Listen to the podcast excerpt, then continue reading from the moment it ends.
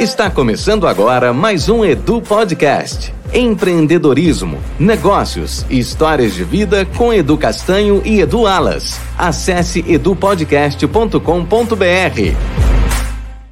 Estamos ao vivo! Hoje sim. Hoje sim! Como diria Galvão, era, foi Galvão? Hoje, é. hoje não, hoje, hoje sim, sim, hoje, sim. Não. hoje não, hoje sim. Sejam muito bem-vindos a mais um Edu Podcast por aqui. Edu Castanho e do meu lado, meu amigo, meu parceiro. Edu Alas. Tamo, Tamo junto. junto, irmão. Mais um episódio. Mais um, vamos embora. 14 episódio da segunda temporada do Edu Podcast. E se você perdeu os outros episódios, acesse edupodcast.com.br. Tem todos os 25 que já passaram por esta bancada. E hoje temos o 14 aqui, né? Bom, vamos agradecer primeiro. Hoje temos aqui, ó, salgados do quê? Divino Salgados. Divino Salgados. É, hoje tem nós aquele temos... lá, né? Hoje, hoje tem aquele que, que a gente lá. gosta, né? Que é o de. Carne louca, né? ah, hoje é o de carne louca, então tá aparecendo o QR Code na tela se você está assistindo pelo YouTube. Se você não está assistindo, segue aí no Instagram, arroba, underline, divino salgados, underline, no Instagram e faça seu pedido. Salgados para o seu evento. Eles vão até, inclusive, a sua empresa, a sua casa, para fazer isso ali ao vivo, na hora, para você fritar e tá tudo fresquinho. Então, faz seu pedido aí, aponta o QR Code para tela ou entra lá em contato pelo Instagram. Beleza? E hoje nós temos aqui um cara que, mano, esse cara eu tô tentando trazer ele aqui, tava difícil, viu? É. Tava Com, concorrido, desde né? a primeira temporada. Falar, não, vou, vou, levar ele. Um dia eu vou levar esse cara para falar um pouco da história dele e principalmente ele conhece muito sobre Mairink. É, bastante, então isso é importante. Bastante, bastante sobre a cidade ah, isso aqui. é bacana. E... Eu vou aprender hoje, então. É um cara que eu admiro bastante. É também meu cliente. Já faz um tempo que a gente está trabalhando junto. Muito bom. Então, com vocês aqui hoje, Paulo Fernando da RR Pereira. Aê! Aê! Valeu, muito obrigado. Seja bem-vindo, cara. Bom, obrigado, obrigado, Edu, obrigado, Edu. Edu a gente que agradece. Edu. Edu. E eu tô, eu tô muito feliz de, de vir aqui, porque eu, eu me lembro quando você falou para mim, sentado lá na, na, mesa do meu escritório, a gente vai montar um podcast e eu quero que você vai, vamos levar mais pessoas, e, e era uma ideia ainda que estava nascendo, né? Nascendo, nascendo. E isso é um negócio muito legal. Agora a gente vê que já passaram mais de 20, 25 episódios. 25, 26 20, com esse aqui. 26 episódios é, é, é, é bastante tempo. É, bastante. é legal, assim, é, é objetivo conquistado, Sim. meta conquistada, né? Sim. É bem bacana isso aí. É, é o que eu te falei do começo, quando a gente queria montar o podcast, eu tava com essa ideia já há bastante tempo, mas não tinha, não era hora não é na hora. Tudo acontece tudo na hora acontece certa. na hora certa. Então, tentei por várias vezes. Aí, uma hora era equipamento, porque na época era muito caro e não sei o que. Falei, não, calma. Mas eu queria montar um negócio diferente. Eu queria montar algo para a gente falar de empreendedorismo, para a gente falar sobre história de vida. Isso faz a diferença, negócio. né? Então, assim, tem muito podcast hoje? Tem. Vários assuntos diferentes mas o objetivo é agregar, é fazer com que as pessoas contem a história dela. Isso é muito legal que você traz, porque assim, eu, eu sempre falo, principalmente nas reuniões, no, nos treinamentos que eu faço, eu faço dentro lá da, da loja, é, eu gosto de trazer para elas o seguinte: é legal você ler um livro do Abílio Diniz, do Michael Jordan, enfim, da, de pessoas que são ícones aí fora. Mas é a tua história, você pode contar a tua história para as outras pessoas e pode escutar a história dos outros. Todo mundo consegue agregar muito. A gente tem muito a, a agregar. A, a, a, gente contando a história e a gente escutando também. Eu sempre falo, não dá para você. É, durante a sua vida, você não, não consegue errar e depois acertar. Então é melhor você pegar o erro do outro e você não comete esse erro, né? Sim, você vai acertando, exatamente. você pega a história mas todo mundo tem história, ninguém passa na vida desapercebido. A gente tem uma história sempre muito bonita para contar. Todo mundo tem. Não, às vezes é a única diferença é que não se torna público. Exatamente. Só isso. Porque tem pessoas que têm, pessoas simples, às vezes, que trabalham no seu trabalho 30 anos no mesmo trabalho, que tem uma história Ele tem muita história. O problema é que ninguém foi lá perguntar para ele, ninguém gravou, ninguém fez nada. E aí ele vai embora com essa história, ele se aposenta com essa história guardada. É. Ele vai contar no máximo para os filhos, netos e por aí vai. É, quando a gente fala de história, é engraçado assim, eu, eu já vou meio que ver algumas coisas na minha cabeça. Uma vez a gente estava num treinamento e o instrutor estava contando uma história de um, de um treinamento que chamava Brasil Empreendedor. E esse Brasil Empreendedor foi feito em escala nacional, eles estavam lá para cima, no Nordeste, e existia uma, uma, uma senhora nesse treinamento, uma senhora muito simples, e assim, cabelinho puxado para trás, quase não tinha dentes na boca, e, e ela estava lá para tentar aumentar ganho de vida, é, é, renda, né? E ela falava assim, mas eu não sei fazer nada. E tem um determinado dia nesse Brasil empreendedor que você tinha que sair, vender alguma coisa que você nunca vendeu na vida e, e ganhar dinheiro com isso. Ela falava assim, chegou para o instrutor e falou, mas eu não sei, o que eu posso fazer? Ele chamou ela e falou assim, o que, que a senhora gosta de fazer em casa? Ela falou, eu só cozinho, eu tenho meus filhos, meus netos, tudo mais. Ela falou, eu faço o doce de jaca. Ótimo. Então vamos arrumar uns potinhos para a senhora, vamos colocar o doce de jaca. Ela saiu, preparou o doce de jaca, colocou os potinhos e saiu nesse dia. E normalmente é numa segunda-feira, né, que você sai para vender. Na terça-feira, quando ela é, quando ela voltou para o treinamento, ela irradiava, assim, uma coisa assim fantástica. Todo mundo estava vendo ela entrar no local, assim, a, tamanha felicidade, tamanha energia boa. E aí eles estavam conversando, fazendo todo o, o, o, processamento, né, conversando, e ela colocou assim, ela falou, gente, eu entrava no ônibus, ia vendendo, e saía na porta de trás, eu tinha vendido tudo. Ela falou, eu ganhei mais dinheiro em um dia do que eu ganhava, assim, em dois, três meses. Sim. Então, você começa a ver assim, olha a história de vida, cada um consegue fazer algumas coisas que, que vai mudar, e você nem sabe, de repente você tem uma caixa de ferramenta na tua mão, é. e você não sabe que dá para Às vezes a pessoa fazer. precisa só de um incentivo. Né? Exato. Né? É uma palavra ali do tipo, cara, ela tá em dúvida se ela vai, se ela não vai, do tipo, é porque é. acho que às vezes ela não, ela não acha que aquilo é importante para alguém. Exato. E, na verdade, às vezes é muito importante. Porque é. às vezes tem pessoas que nunca. Eu nunca comi doce de jaca. E eu também nunca comi um doce de jaca. Não. Eu também não. Eu sempre conto essa história, mas eu, eu, eu nunca comi um doce de jaca. E, e, e o, o, instrutor, quando ele contou, ficou todo mundo abismado. Falou, nossa.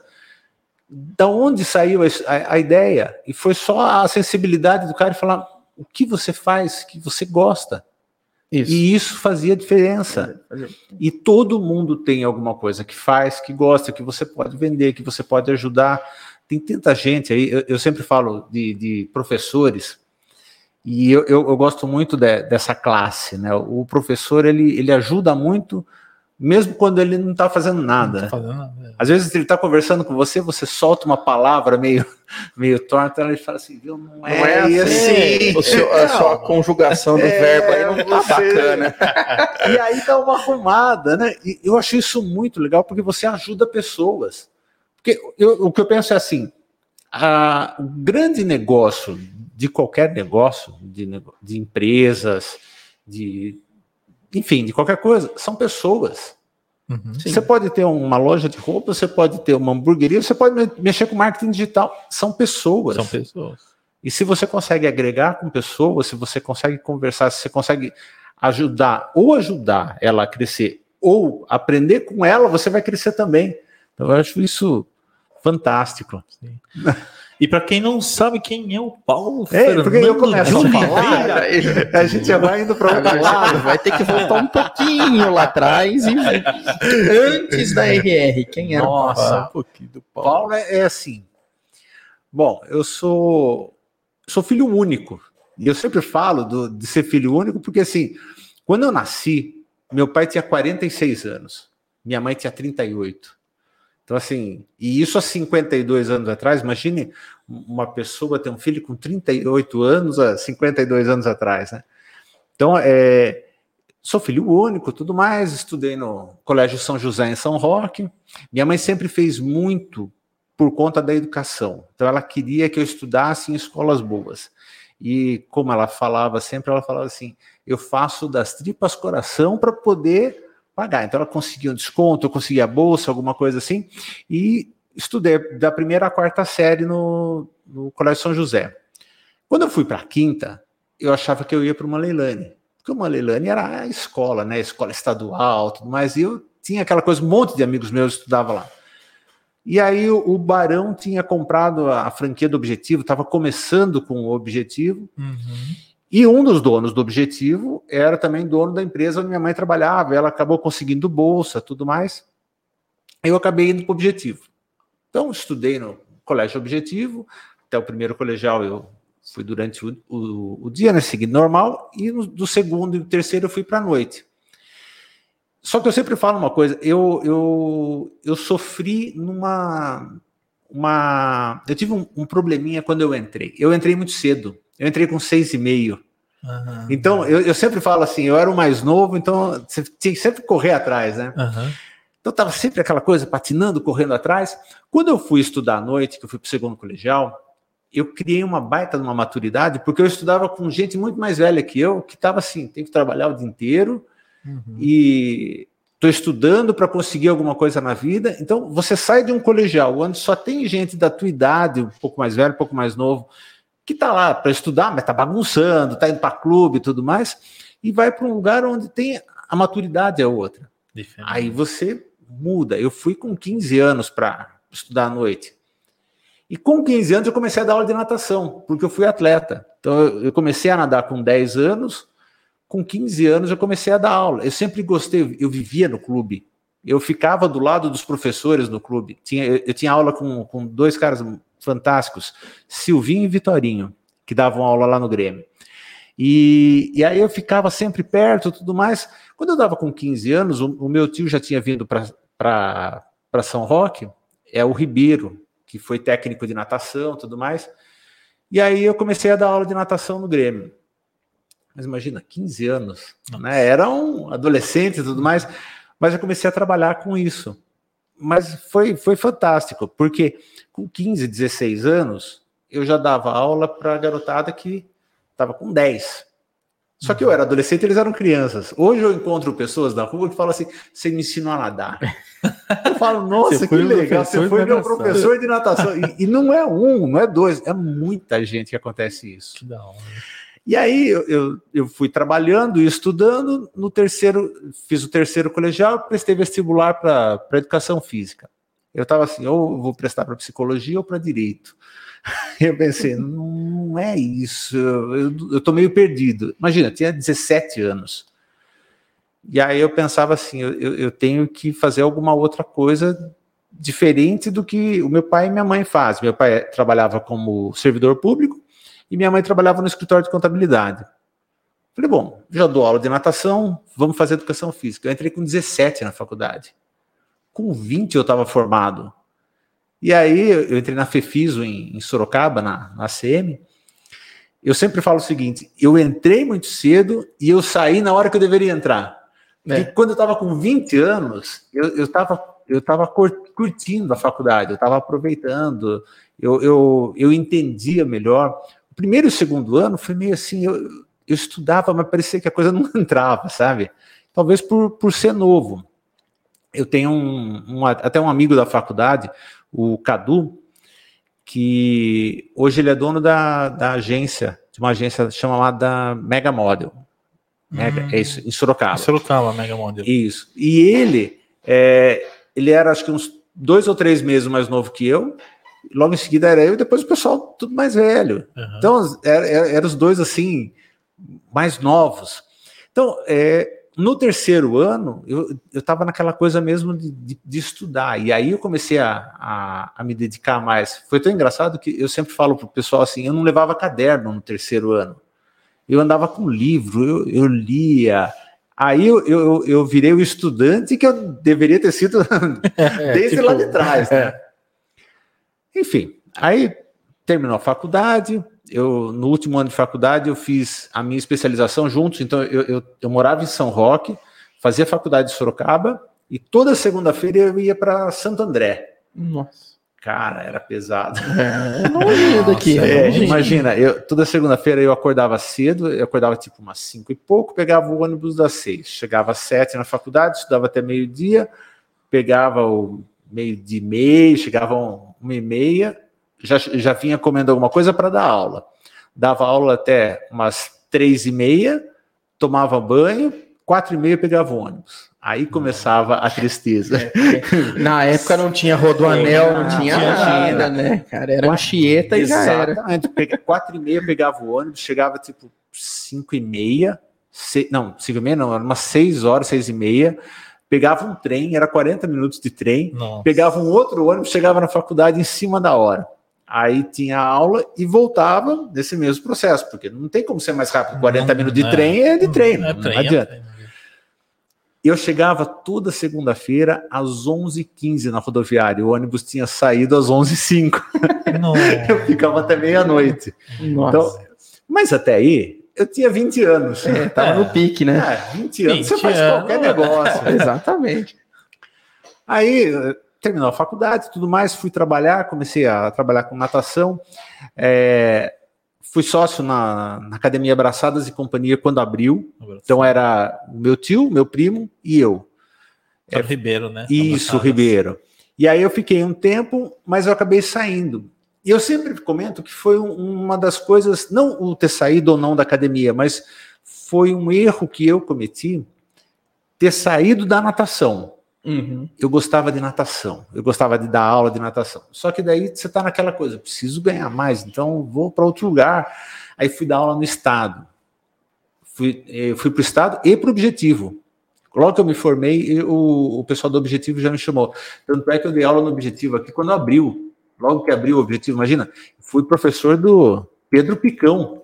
Imagina, Pedro Nossa, você foi professor do Pedro. Do Pedro Picão, imagina. Caramba. É, então tem uma galera assim que eu, que eu lembro, que foi ali coisa de 91, 92, 93, é, essa, esse tempo aí. Foi, imagina, Felipe Padovani, que é o cara que, que mexe com vidraçaria, Pedro Picão, o Julinho, que é médico, o, tem, o Eric, é, o Eric hoje é piloto de helicóptero. Então é engraçado Nossa, porque cada um foi para um lado, né? Um lado. O Glauco, é, eu, eu, sempre encontro com ele aqui. Hoje ele é caminhoneiro. Então a gente criou uma, uma amizade assim que porque eu era novo. Imagina, eu estava dando aula com 21, 22 anos na, na escola. Uhum. Então estava muito perto. Essa garotada tinha 13, 14. Aí eu, eu dava aula, dava aula no estado, dava aula em vários lugares. E em 92 eu estava eu, eu tava dando aula. Eu uhum. ainda dava aula no, no estado, porque tinha saído totalmente de, de, da parte esportiva, mas não aguentava mais ficar. Eu ficava assim, eu não gosto disso, eu não aguento ficar na quadra. Tem um detalhe é. que é o pior de tudo. Eu não gosto de futebol. É. E aí eu ia dar aula e tinha que dar aula de futebol. É, todo mundo queria jogar futebol. Exatamente. eu mesmo na escola, vinha o, o professor, viu, hoje a gente vai ter handball. Rapaz, joga essa bola no chão aí, vamos chutar esse trem aí. É isso aí. 99% dos alunos jogam futebol. Eu é. não gostava de futebol. Eu então... era 1% também que não gostava. Ah, é? Gente eu não gostava. Parte. Não gostava. Eu, não, eu nunca consegui. Sempre fui ruim. Nossa, você precisa ver na época de faculdade, eu fazia aula de futebol. Tinha, tinha três pessoas. Tinha um cara que era, era bailarino ou mexia com ginástica, alguma coisa assim. Tinha eu, que era nadador, e tinha mais um nadador. Pensa que a gente tomava pau de todo mundo, inclusive das meninas que jogavam muito é, melhor. É era muito engraçado. Nossa, eu... Só que aconteceu um negócio fantástico, até com essa turma do Objetivo. A gente levou eles para. Na época tinha o Joesma, Jogos Estudantis de, de Mairink. Uhum. Então era muito legal isso. Tem o Juca também, né? Isso, tem, tem um monte tem um de... monte de torneio. Né? E a gente, é, conforme a gente levou, eu, eu tinha um time bem legal. E a gente começou a passar todas as fases. E tinha o Julinho. O Julinho depois acabou indo para o São Paulo tudo mais. Hoje ele é médico, cuida do joelho de todo mundo. Uhum. E, e ele, ele desequilibrava. Então, assim, a gente jogava tinha um time bom e tinha o Júlio. Então era legal. joga a bola nele. É, joga bola todo mundo sabia que, que dava essa. e a gente jogou a final e fomos campeões do Joés. Nossa, aquilo ali foi fantástico. E para mim a vida foi um negócio marcante, porque imagina, você é campeão de um negócio que você não gosta de fazer. Tipo, eu não gosto de futebol. O, o problema é saber, ou a turma era muito ruim mesmo. Como é que eu perdi isso aqui? E tinha uma galera que, assim, é, era muito boa aqui. É, é, os times que, que a gente jogava, o pessoalzinho era bom e os professores eram muito bons. Foi uma época, assim, muito legal. Imagina, isso tem 30 anos quase. É. 30 anos se passaram, né? é muito tempo. E aí, é, eu dava aula, estava nas, nas escolas ainda. Eu já namorava com a Regina, comecei a namorar com a Regina em 86. Você conheceu Caramba. ela na fac... antes da faculdade? Antes da faculdade. Antes da, faculdade. da faculdade. O, o, legal, a, a, minha história com a Regina também é uma coisa assim que, que vai acompanhando, que é um negócio muito legal. Uh, eu, eu, fazia curso de computação em Mairink. Eu morava em São Roque, mas tudo que eu queria fazer era em Mairink. Curso de computação. Tem curso gente que não sabe nem o que é isso, né? Não, era, era, era, era 386? É, imagina. É, que imagina. Era, XT, era, era aqueles tela verde. verde. Exatamente. Aí você escrevia umas coisas, eu não entendia nada. O professor falava umas coisas, eu falava, Jesus. Era MS-DOS, na verdade. Era eu, eu peguei o, o, o, finalzinho do DOS, uhum, né? Então uhum. eu tinha que ficar digitando, mas o meu o primeiro computador que era do meu pai era um 386. Eu também. O meu primeiro também foi um 386. Meu, meu foi um 486. Ah, cara. Comprei na loja sem parcelado em 24 vezes.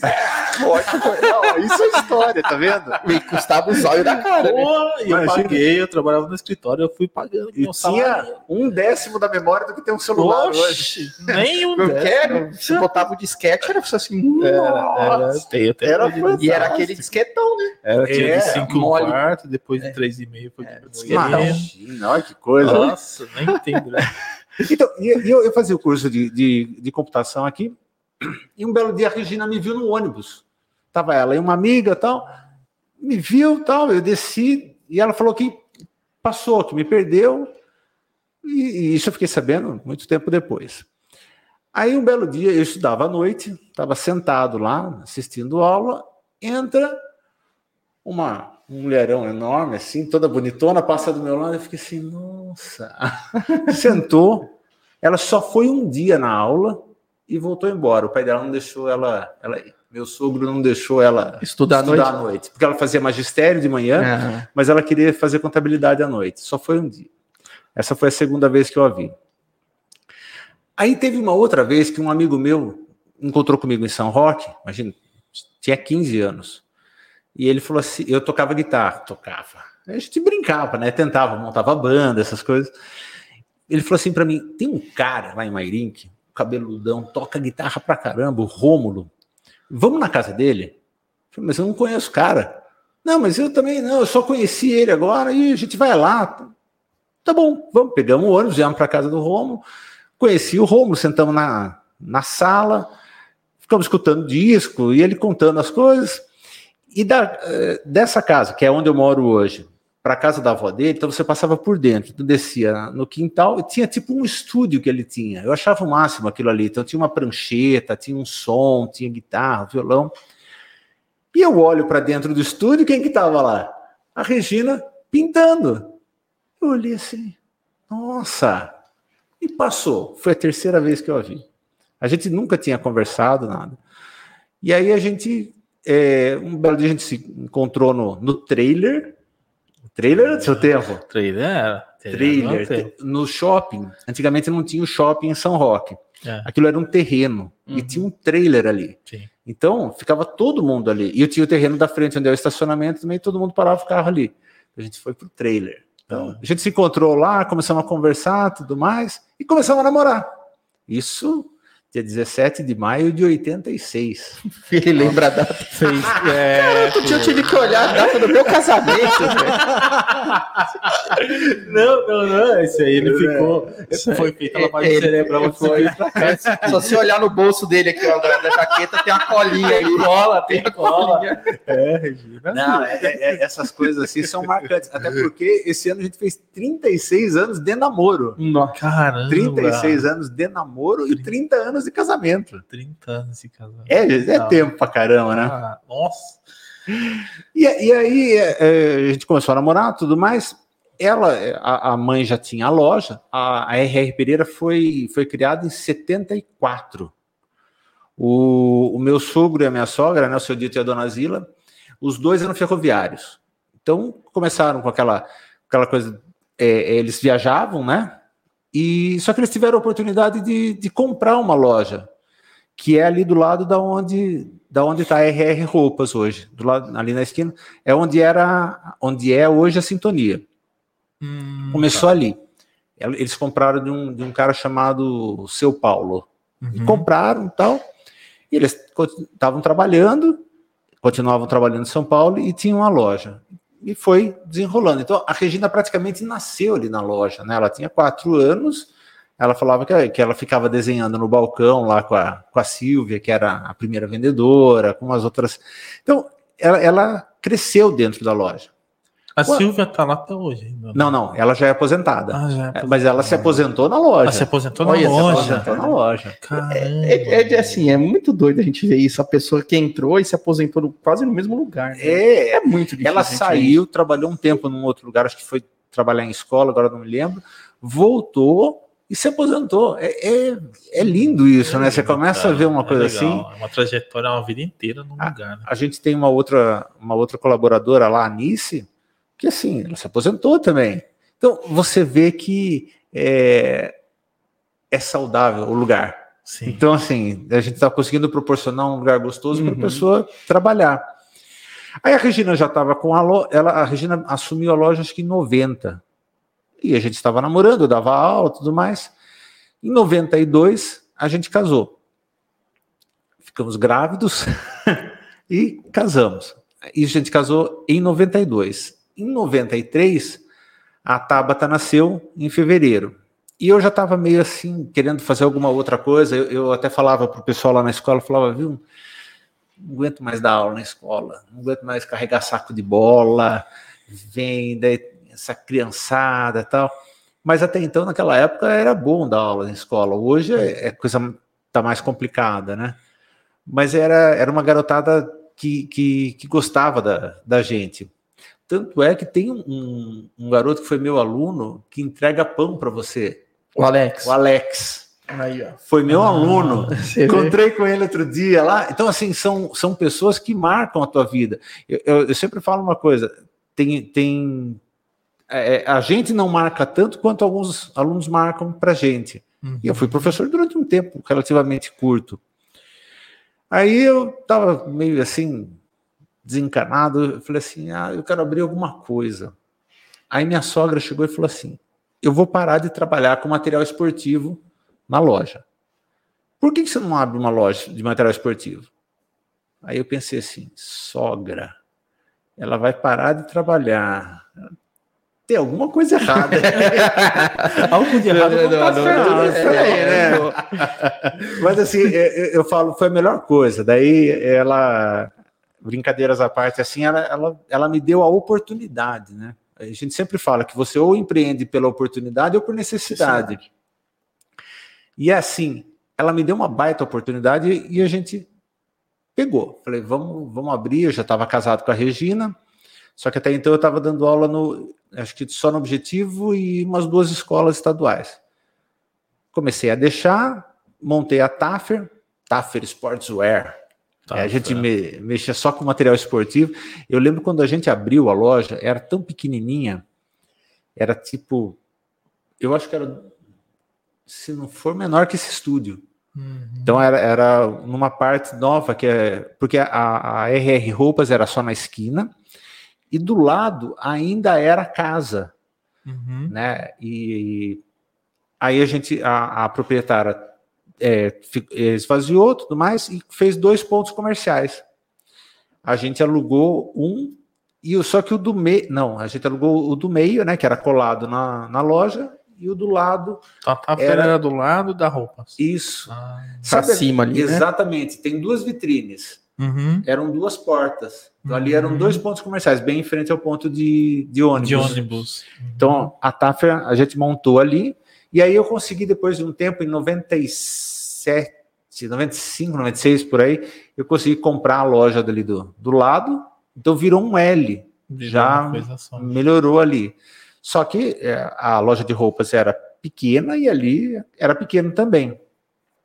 E estava indo legal, a gente vendia bola, chuteira, comecei com topper, e eu, eu queria até trazer a pênalti na época, conversava com os representantes, mas o, não dava para vender pênalti aqui, a gente tinha um problema muito grande do lojão, uhum. e, e, as pessoas falavam assim, ah, mas aqui é muito mais caro que lá. Uhum. Falava, mas lá é lojão, não é? é? É, é um outro esquema. Então eu acabei não trazendo pênalti e trabalhando muito bem com topper. E aí, de novo, para marcar a minha vida, que, que eu vendia? Futebol, né? Bola de futebol, chuteira. Não tem como escapar, né? Como escapar. Você tá no país do futebol, é, cara. A gente, a gente vendia camisa do Palmeiras, do Corinthians, do São Paulo, e era duro, porque assim, trabalhar com essas camisas sempre foi muito complicado. Uhum. É, a gente tinha, tinha cota para comprar, aí o, o, o, time ganhava um título, ah, vai sair uma camisa nova. Você olhava vai sair uma estrelinha mais, isso né? comigo, né, cara? Vai sair uma estrelinha uma fortuna nisso aqui, chegou uma é, é, sério, tem um anti-torcedor. Gente, vocês não ganham nada, não, pelo é. amor de Deus. Vocês Nossa, vão me ferrar. Eu torcia. E o meu pai sempre gostou de futebol.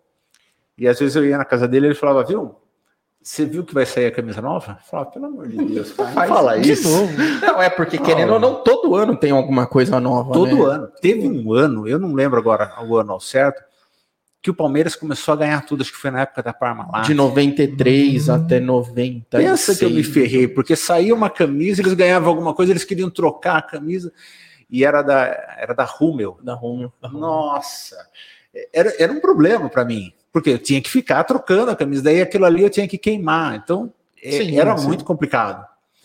Mas assim, aí, gente, aí apareceu uma oportunidade de, de subir o ponto. Tinha o, eu não lembro, era uma autoelétrica ali mais para cima, em frente à, à Farma Ponte, onde hoje está o rock da Officer. Uhum. Da Officer, não, da, da Infinita Visão, desculpa. Infinita Visão. Infinita Visão. Que inclusive está assistindo aqui, ó. Aí, Rock, abraço pro Rock. Rock falou que é mais velho que a gente, que ele pegou a fase do Lotus 1, 2, 3. Nossa, mas vou te falar, é, isso daí é bem é, antigo. É, então. e aí, é, é, eu aluguei ali, e ali eu lembro bem, foi em 97. E a gente alugou do padre, Padre Boris, o cara que fez meu casamento. E foi tão engraçado até no meu casamento, todo mundo ficou tirando sarro depois, porque foi um casamento muito legal, porque só tinha jovem. E os meus padrinhos também eram todos jovens. Então, Você eu, casou em Mairink? Eu casei em Mairink, aqui uhum. na igreja de São José. São José. E, e, eu fiz questão assim dos meus amigos. Aí tava todo mundo falando assim: não, mas como a gente faz os presentes? Eu falei, não quero, não esquenta a cabeça com presente, eu me viro depois, eu quero vocês, sabe aquela coisa? Sim, sim, sim. E ele, o Padre Boris estava falando em determinada parte, ele, ele, acho que ele cansou, ele falou aí, estava escrito isso, isso e etc, etc, etc. Eu não me toquei, todo mundo começou, aonde está escrito etc? Não tem isso, né? Foi muito engraçado. E aí eu conversei com, com, o Padre Boris, porque aquele ponto é da igreja. Conversamos, tudo mais, só que o ponto estava destruído. Então eu tinha que reformar. Reformamos aquele ponto e a Taffer subiu. Ficou um bom tempo lá, ficou de 97 até 2000 e, e 2002, 97 a 2002. Hoje eu falando isso parece muito, parece rápido, ah, mas passou um tempo assim muito grande para gente lá. E eu estava reformando, o padre chegava e falava, viu, você não vai montar a loja, você está perdendo dinheiro, você está pagando aluguel. Eu falava, viu, mas não dá para impor a loja. Sem condição nenhuma, né? Não dá. Aí a gente arrumou tudo mais. E nesse mesmo tempo, conforme eu, eu, eu, saí com a, com a loja ali da, da esquina, a gente começou a arrumar melhor. Então ficou um tempo um, um estoque, e aí a gente começou a imaginar o que poderia fazer. Então a, a, loja ainda era só na esquina, a RR Roupas, só que a gente vendia roupas e calçados só na parte da esquina, é pequenininho. Sim. E o estoque estava ali atrás. Então a gente arrumou, subiu a tafra, montou, ok. E começamos a reformar ali embaixo. Tiramos parede e, e aumentamos. Só que a gente não, não aumentou a loja. E mais ou menos, mais ou menos não, em 2000 a gente pensou assim, vamos abrir uma outra loja ali. Abrir o quê? O que a gente vai fazer? E começamos a pensar, a pesquisar, a gente abriu a nova estação. Então foi uma uhum. loja bem elaborada, ficou muito bonitinha, era uma loja amarela, o, os toldos é assim, eram cinza escuro, cinza escuro. Ele, ele lembrava a estação porque já a, a, a Maria Fumaça já estava ali na frente. Já era ali. Então a gente estava nessa, nessa coisa de, de, fazer uma amarração ali com. E montamos a nova estação, que era uma loja de moda jovem. Hum. Só que é, a gente precisava de um apelo. E tinha aquela Ering no, no alvo da moda. Uhum. Não sei se vocês vão lembrar. Ah, Nossa, lembro, lembro, lembro. Essa camiseta era. Então a gente começou a ir em cima disso. Era no alvo da moda, era uma outra que tinha um A, ação criança. Então, uhum. tudo que tinha esse apelo a gente levava para a loja. Então, foi uma loja que fez um, um diferencial também bem legal ali. Continuamos trabalhando, né? É, ficou uma loja bem bonitinha. A, a loja da RR Pereira Calçados, ela sempre foi administrada pela Dona Zila e pelo seu dito. E é, é, a loja era antigamente lá na onde era onde é hoje o Palace Restaurante. Uhum. Então, era ali, e ela desceu há mais de 30 anos atrás, foi antes de eu casar, não me lembro a data certa. Desceu para o ponto aonde é o ponto próprio, que é em frente à padaria. Mas até aí a gente só cuidava dessa parte. A Regina ficava com a, com a loja de roupas e, com, e eu com a Taffer. E, e lá estava a dona Zila que administrava. Aí a gente começou a, a pensar porque na, hoje, onde está a Sheila, onde ficou muito tempo a RR Kids, sim, sim. ali na esquina, era um bar, era o bar do Luiz, que depois ele foi ali mais para o meio, onde virou o bobódromo e tudo bobódromo. mais. E aquilo ali, quando derrubaram aquela parte, começaram a construir uma o prédio. E o meu sogro, meu sogro era um cara assim visionário. Ele chegou para mim e falou assim: viu, você vai sair de lá de cima, você vai alugar o ponto aqui da esquina. O senhor tá louco. Imagina, falei, primeiro que eu não tenho dinheiro. É. Vai pagar o aluguel, vai ser muito mais caro, tal. Não dá. Ele falou, dá. Ele falou, já conversei, eu já aluguei. Como o senhor já alugou assim, né? Ele falou, não, eu já resolvi tudo, já está reservado para você. Seu dito não dá, dá. Fica tranquilo, você vai ver. Então, e ele tinha muita visão. Ele era um cara assim que ele olhava algum negócio e ele, ele já vinha para a gente e falava assim: precisa pegar esse ponto, precisa fazer isso, precisamos mudar tal coisa. Então, ele não ficava no operacional da loja. E ele é um cara extremamente quieto. Era muito engraçado. É, é pessoa observadora, né? Acho ela vê as, as coisas acontecer. É, é, era impressionante. Ele ficava, ele ficava de braço cruzado na frente da loja, aquela cara de bravo dele. Mas todo mundo, quem, quem conhecia, já parava, conversava, brincava com ele e tal. Mas ele era um cara muito acessível. Cara, assim, fantástico. Tinha um ouvido, assim, que era impressionante. Ele tocava teclado, tocava acordeon. Era fantástico. Em 2002, quando a gente foi pegar, já estava pronto o prédio, a gente estava para mudar, estava mais ou menos previsto para mudar em, até novembro. Nesse ano, em fevereiro. É, tem algumas datas marcantes. Eu não sou bom de data, mas tem algumas datas marcantes. Sei. é bem melhor que eu. É, 8 de fevereiro. O, o, o, prefeito era o gerente. E aí ele me chama lá em cima e fala: Viu, é, tá tendo uma troca de diretoria de esportes e tudo mais. Quero saber se você tá afim de trabalhar com a gente. Meu Deus, eu tô. É, entrar na, na prefeitura para mim era um negócio muito legal, porque assim, era diretor de esportes, era onde eu podia chegar assim no máximo, né? Uhum. Aí eu falei, eu vou encarar. E entrei. Mas a gente estava fazendo, elaborando a loja, tinha que descer a, a TAF, porque meu sogro já tinha alugado e tudo mais. Então tava toda aquela coisa. E eu consegui trabalhar, e foi até um, um tempo legal, e, e, você começa a perceber o que é o poder público. Porque a gente que trabalha no privado, você faz o que você quer, a hora que você quer, você mete a cara. E no poder público você não pode fazer isso. Não. Você acaba dependendo, né? Então, muito. Teve um, até um negócio muito legal aqui. Ah, lá perto, acho que é Pitangueiras que chama, indo para Dona Catarina, tem uma ponte de trem, tem 50 metros de altura. O, eu não lembro quem me, quem me, quem me deu o contato, falou: ó, tem um cara que mexe com bang jump e vai estar tá lá. Eu falei, então, beleza, peguei o contato dele, liguei e fui até lá.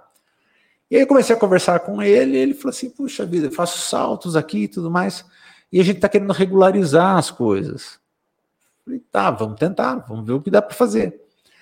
Aí você tenta de todo jeito. Não deu com a, com a ferrovia, não deu com o governo. É são vários âmbitos: municipal, estadual, federal, e para você. É muito burocracia, É né? muito, muito. Aí eu cheguei para ele e falei, viu, desculpa, cara, não consegui.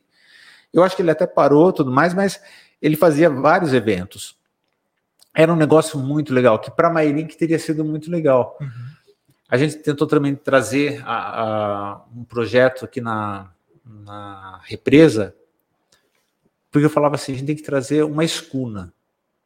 Trazer o pessoal de São Paulo, vem para cá, entra na escuna, sai passear, almoça, depois sai passear na cidade, vai consumir, né, vai girar a economia aqui. Sim. Acabou não dando certo também. Então, você vê assim que é, é, é muito difícil, né? Você tem que ter muito contato, Sim. e aí entra aquela história você precisa conhecer o deputado tal que conhece é, que eu perguntar, entra muita politicagem na hora então. ali, cara, porque né, por mais ideias boas que tenha, porque assim, eu, eu venho e a gente eu venho de São Paulo. Não que seja melhor, não é nada disso, mas é porque às vezes a gente vê assim, nossa, tem tanto potencial, Mairink, São Roque, e às vezes não se aproveita tanto uhum. o potencial turístico que tem. São Roque hoje é uma estância turística, então já uhum. conheceu, uhum. já tem esse título. Mairim que podia é. ter também, porque tem a represa, tem tanta Exatamente. coisa bacana e não conseguiu aproveitar isso, né? A gente não. É, é eu até ouvi isso de um político que o, o Mairim que perdeu o bonde da história. É, e eu acho que ainda dá para a gente correr atrás não, e pegar, mas talvez vida. a represa não seja a mesma do que era lá Exatamente. Antes, mas tem coisas. Eu acho que dá para fazer coisas. Você pega hoje, a gente teve o Horto durante muito tempo. O Horto foi assim um negócio fantástico, fazia casamentos, era referência na uhum. região, todo mundo ia para lá. Sim. Foi feita a revitalização. O problema é que depois deu uma chuva lá e acabou destruindo tudo. Para você montar tudo de novo uhum. é um negócio complicado. Agora estão tentando de novo. Eu acho assim, Mairink tem muita coisa. Mairink pode ser aproveitado de, de muitos jeitos. Tanto é que quando veio a, aquele cara da, da, esqueci o nome dele, da, da carne defumada. O Bocabelo. Roberto Isso, Bocabelo. Roberto Bocabelo. Boca. E ele falou que queria fazer alguma coisa em Mairim. Falei, Pô, o cara tá vindo de São Paulo, tá dando treinamento pro pessoal no Brasil inteiro e ele quer ver Mairim melhorar. A gente precisa disso. Exatamente. Gente... Eu acho que é, é, o que o que tem é, o que tem né, essa, esse, essa diferença, esse gap aí, eu acho que é, é falta de contato, porque você tem, vamos supor, ele com uma ideia bacana, com um propósito. Sim. Às vezes você linkar com uma outra pessoa que sabe como fazer aquilo e com hum. outro que de repente possa vir, vamos dizer, como dinheiro, e aí junta tudo, vamos fazer aquilo lá. Acho que está faltando, às vezes, é isso. Viabilizar. Viabilizar as coisas. As, tem pessoas com bastante ideias, e que às vezes não conseguem fazer isso levantar. Vamos botar essa bola para cima, entendeu? Seja por falta de dinheiro é. ou por questões burocráticas. Exatamente. Vezes, falta o, de não conhecer tudo. alguém que sabe resolver o um negócio, que pode resolver. Exatamente, porque Tem eu, eu falo por mim, eu venho de São Paulo, eu não conheço praticamente ninguém. É. Eu tô aqui três anos, mas não é uma coisa que eu falo assim, ah, eu conheço quem é aquele, eu sei quem é aquele, eu sei quem é aquele, esse faz isso, esse pode fazer aquilo. Não uhum. sei. Então, tem tanta coisa bacana que você tem em mente, não porque você vem de São Paulo, nada a ver. Não. Mas por falta, às vezes, de, de, de saber quem pode viabilizar isso aí. Uhum. Porque tem muita coisa que fazer. Eu sempre brinco que assim, o pessoal que vem de São Paulo para visitar, tem muita criança que nunca viu uma galinha. Cara, não, não, nunca pisou na terra. Uhum. Então, São Roque está dando, se dando super bem porque tem fazendinha Santa Adélia, Angolana. Então, assim, você vai ter, ter contato. Aqui em Mairink também pode ter. E a gente começar a receber pessoas. E o, o pessoal do interior é muito legal, né? Você Sim. recebe bem. Exatamente. Então, poderia viabilizar muita coisa. A, a gente sempre brinca que, assim, é, Mairink ficou no meio, né? São Roque cresceu, Sorocaba cresceu e Mairink está ali uhum. tentando, né? A gente tenta, mas parece que não tem, não, não tem ainda alguma coisa que. uma âncora, né, para puxar. É, precisa ter alguma coisa forte. Isso. É o que fez uh, o São Roque com a Estrada do Vinho. Exatamente. Pessoas fortes Sim. chegaram lá e falaram assim: vamos puxar para cá. Não concordo 100%, porque você limita, parece que a cidade é aquilo Sim. lá, Sim. mas colocou pessoas lá. Tanto que tirou muita gente do centro. Né? Exatamente. Né? Muita tirou. gente do centro. E assim, levaram-se anos para isso acontecer, não foi sim, assim sim, sim. do dia para a noite, mas quando começou a Rota do Vinho, a Estrada do Vinho, não, é, não tinha então, é exatamente que, que falando. Hoje, é a questão da força. Exato. Ali, o vinho uhum. já existia há não sei quantos anos. O pessoal comprava muito vinho Exato. no centro. Muito Exatamente. vinho ali no Aí centro. Você põe na, nas, coisas nas lá. Então, uma pessoa que chega lá, você chega lá, sei lá, 10 horas da manhã, você consegue tranquilamente sair 6 da tarde lá no mesmo lugar. Uhum. Exatamente. Uhum. É isso. A, a, o, o roteiro fez assim. A, é, fez São, São Roque já era conhecido Sim. por conta da festa do vinho. Festa eu sou, do vinho. sou da época da festa eu do também, vinho, que eu morava ali perto. Não tinha do pêssego aqui? Tinha, tinha a festa do pêssego. Tinha a festa do pêssego, a gente tinha shows aqui super legais. Cara, Nossa. eu assisti Fábio Júnior em Mairim. É, é. eu Fábio assisti na Júnior, festa do pêssego. Sai Guarabira. É, não, Belchior, não sei se veio aqui, mas cara. veio no centro. Então, assim, é, é, veio muita gente importante muita aqui. Gente, muita gente. Teve muito e, show fervia, era fantástico. Isso tinha uma era, estrutura. Era FEPEMA. Ah, isso, que, isso que eu ia falar. A ferrovia na, naquela época era muito mais forte. Talvez era isso. Hoje que... já não tem tanta força e não. É, eu, eu não sei se a ferrovia em si tinha muito a ver com a festa do pêssego mas a, a, festa do pêssego era aquela coisa tradicional por conta que ainda tinha, tinha plantação. A, a, plantação. Depois começou a acabar, mas é o que eu sempre falo, tudo bem, começou a acabar, a gente tem que arrumar outros Sim, fornecedores. Você coloca, ou muda. São Roque acabou com a festa do vinho e veio a Expo Floral. Sim. Eu nem sei se o pessoal planta tanta flor lá ou, ou ou vem de fora, mas isso não tem problema. Não, exatamente, você reúne você, pessoas, exatamente. não precisa ser só da cidade. Cria um né? movimento. Você cria um movimento, você vai fazendo a festa. Eu olho, cada vez que eu entro em Mairink lá por baixo, eu passo ali, eu vejo aquela rodoviária Nossa, que está parada aquele espaço gigante que o pessoal está aprendendo a andar de moto. Eu, eu, eu, passo ali por cima, né? Tem a rodoviária aqui. É. E do outro lado você tem a parte mais esquecida da ferrovia. Eu olho, eu até brinco, falo, parece Chernobyl, né? É, é uma bomba tipo, atômica ali. Cemitério. É. é. Eu, eu, não sei contar a história direito. Até um cara que sabe contar a história perfeitamente é o Pelica. Mas ali era o regulador de café.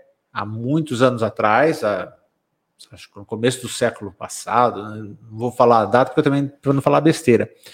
Mas o café ele regulava o, o, preço no mundo. Uhum. Então, e só que regulava por aqui. Então, soltava mais café, o, o valor caía, tudo mais, segurava mais. Então, por isso chamava regulador de café. Quer dizer, a, a valores fora do Brasil eram regulados por Mairim, que estava aqui, e o regulador está lá, aquele prédio esquecido, que poderia trazer, de repente, uma, um museu, alguma coisa, ou fazer alguma. Tem tanta coisa que dá para fazer. Eu vejo o Pátio Cienê lá em Sorocaba, virou um shopping. Exatamente. Era um prédio assim super antigo, virou um shopping. É, hoje você vê, vamos supor, ali no Catarina, o, o que o outlet cresceu e Nossa. vai crescer naquele anexo que está sendo feito, não sei nem o que vai ter lá, mas uhum. enfim, acredito que seja lojas, né? Mas é, você pega uma, uma área dessa, você faz uma coisa temática, você faz lojas com, com aquele todo aquele histórico do, do da, da ferrovia. Enfim, tem tanta coisa, mas é falta. É não, tem muita coisa. E tem muita gente ligada à ferrovia. Ó, é, é o que eu falo o meu sogro e minha sogra foram da ferrovia. O meu avô foi da ferrovia. Uhum. Meu tio foi da ferrovia. Então, assim, é muita gente. Quem mora em Mairink, as pessoas mais antigas tem alguma ligação com a ferrovia. Você passa no centro tem casas de madeira, né? Que eram propriedades é, da, da, da, ferrovia, né? Você vê até, até um negocinho, não sei se ainda o pessoal acaba é. tirando, mas. Umas plaquinhas, né? Plaquinhas, né? Então, Exatamente. tem muita história aqui. A gente conversa bastante, eu e o Pelico. O Pelico é o meu contador. Ele, ele tem um conhecimento impressionante de Mairink. Então, ele começa a contar algumas coisas. Ele tem vários livros e, e vai mandando para mim. Então, ele monta livro em forma de apostila ele já sabe o pessoal que gosta de ler, então ele, ele já vai entregando. Já entregando. Então, é, é, um jeito de você guardar a memória, porque ele falou assim: ah, sei lá, daqui a pouco eu não estou mais aqui, e aí? Ele falou, porque está tudo na minha cabeça. Então, tem muita história e a gente poderia trabalhar essa história. Eu sempre falo assim, Mairink tem é, muita coisa que a gente poderia aproveitar e passar para as crianças para elas terem mais orgulho de Mairink. Você vai para São Roque, o pessoal gosta. O São Roquense é São Roquense, né? Exatamente. Né? Tem essa coisa da, da do bairrismo. Sim. Mairinquense está começando, acho tá que a África desse jeito Exato. também. Mas tem que ficar aqui. A gente você tem o teu negócio aqui, você o seu, eu tenho também. A gente trabalha uhum. Para segurar essas pessoas aqui e elas gostarem, né? Ninguém está fazendo nada à toa, uhum. né? E a gente se dedica no trabalho. É, o que a gente, quem, quem vem de fora vê, parece que o que, que é? As coisas que são feitas em Mairink não tem a mesma qualidade ou a mesma alguma coisa, às vezes de São Roque, e a mesma coisa, gente, eu de Sorocaba, Exato. não muda. É. Tem que valorizar as coisas daqui. Era tão engraçado, há uns anos atrás, a gente tinha muita diferença de, de preço então, às vezes, é, custava muito mais barato você ir na Braguinha. Né, uhum. Né? No, era Braguinha, né? que Braguinha, Sorocaba. Sorocaba. Hoje não tem mais diferença de preço nenhuma. Não. Aliás, tem lugar que lá em Sorocaba que é mais caro que aqui. Então, já aconteceu de eu ter um determinado produto na loja, o pessoal ir para São Paulo e falar assim, paguei mais caro. Nossa, porque foi. exatamente, ah, não, em Mairink é mais caro, porque é. aproveita do, da, das vamos pessoas. Para São vamos para Sorocaba. Vamos é, e isso não existe mais. Hoje uhum. isso não existe mais. Antigamente, muito antigamente, até acontecia por conta de ah, você tem que comprar de distribuidor, o pessoal comprava direto. Hoje não, todo mundo compra direto, todo uhum. mundo compra da fábrica. Uhum. Ah, você tem que colocar aquela margem porque não tem jeito. É, é, é, cálculo, né? Você tem que pôr. Sim, sim. E os preços batem muito. Não tem mais essa história de ah, antigamente ah, ali é mais, mais caro, aqui é mais barato. Então, e aí a gente trabalha muito mais no atendimento. Eu estava dando treinamento essa semana e eu falei para as meninas assim: a gente tem que fazer uma experiência diferente dentro da loja. Por quê? A, você pega o pessoal mais novo, vocês estão acostumados, você pega o celular, quero comprar um sapato, entra ali e compra. Exato. Você já compra, vem lá na tua casa, Conforme você é, começa a voltar no tempo, tentar criar uma experiência diferente, de chegar na loja, sentar, experimentar de novo, sabe? Criar esse hábito de experimentar, de sentir o, o calçado, a roupa, fazer essa experiência de novo para de repente sair um pouco dessa coisa do, do, do mundo da internet. Uhum. Não que a internet não seja boa, pô, a internet resolveu a vida de todo mundo. Porque você precisa de alguma coisa, um, um microfone desse daqui, antigamente você não tem acesso. Né? Hoje você, você tinha que ir na Santa Figília comprar, não tinha conversa. Eu comprei tudo pela internet. E, e você acaba. Então, tem a, a, parte boa, tem a parte, vamos colocar entre aspas, ruim, mas a gente tem que começar a pensar num jeito que, que, que cria uma experiência nova para as pessoas gostarem de, de ficar e valorizarem. exatamente, isso. porque assim, é, eu acho que às vezes produto por produto eles são iguais. Um sapato da marca X, ele é igual na sua loja, quanto o sapato na marca X online. Só que onde você consegue fazer a diferença? Porque na loja online a pessoa não experimenta, Exato. ela tá vendo no pé de uma modelo ou alguma coisa assim e tá achando aquilo maravilhoso. Ela vai comprar, ela de repente se arrepende. Exato. E aí é onde entra, o, às vezes, o presencial, onde você pode fazer Isso. a diferença. O atendimento, hoje é tudo. O atendimento, o jeito de conversar com as pessoas, o jeito de você atender e criar essa experiência. Então, antigamente falava assim: não, você tem que ter o diferencial. Não, hoje é extremamente necessário você ter um atendimento fantástico. Você tem que experimentar uma coisa legal. Cada cliente é único. Sim. Né? Você tem que falar o nome do cliente, você tem que conhecer ele. Porque é, é esse, é, assim, é engraçado, né? É a mesma coisa que eu falo, porque para quem está na loja, é mais uma venda. Porque ele faz, sei lá, cada vendedora é. vende 10, faz 10 operações de venda num dia, imagina assim. Quem está indo comprar é, é uma. É a compra dele. Às Exatamente. vezes a pessoa passou meses esperando para comprar aquilo lá e para o vendedor na cabeça, ah, mais uma venda. Ah. E não é. A gente precisa. Eu, eu, trabalho muito isso com elas. Você tem que trabalhar com o teu cliente, o, fazer o seu melhor. Você tem que é, dar toda a atenção, identificar o que ele quer, é, trazer para ele a solução.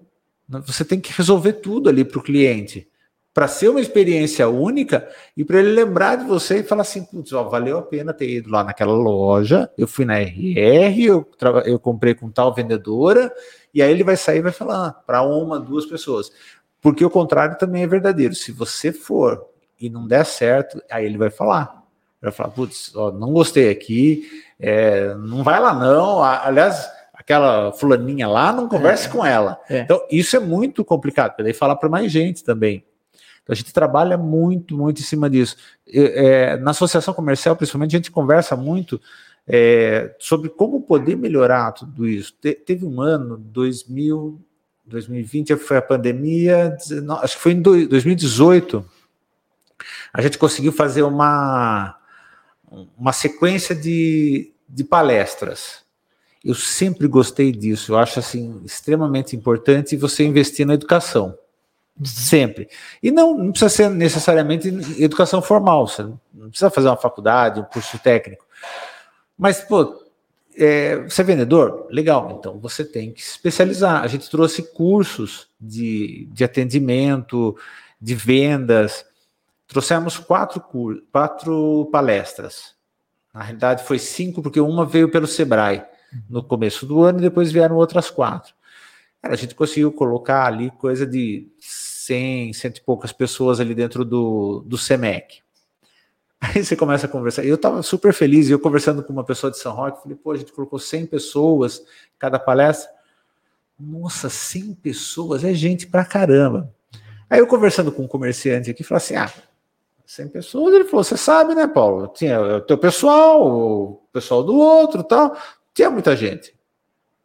Meu, é gente. Falei, é gente que trabalha de repente comigo, que uma hora pode estar trabalhando com você, ou vice-versa. Falei, a gente importa, tem que capacitar é. pessoas, não interessa onde elas estão. Sim, essas pessoas. Hoje ela está comigo, amanhã ela está com você. É, é, essas pessoas precisam estar cada vez mais capacitadas para fazer a diferença.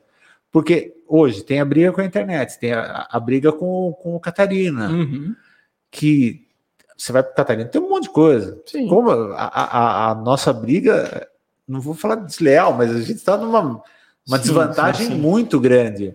Então que ali estão tem... grandes marcas, né? Exato. Que no, no, final das contas, às vezes tem marcas ali que elas elas estão ali por tá para posicionar. Se não vender nada, também não tem problema. Eu tenho que estar tá ali. Exato. É pelo tem, local, né? Tem é. muita empresa que tá, tá assim mesmo. E é igual os né? É igual é, Oscar Freire. Igual Oscar é, Freire. edição Oscar Freire. Tem a loja lá. A quanto é aluguel? 150 mil reais, um metro quadrado no Oscar Freire. Mas tá lá. Mas tá lá, ué. É, é a marca. É, é a marca. É o né? posicionamento né? da marca ali, de estar naquele local. Também.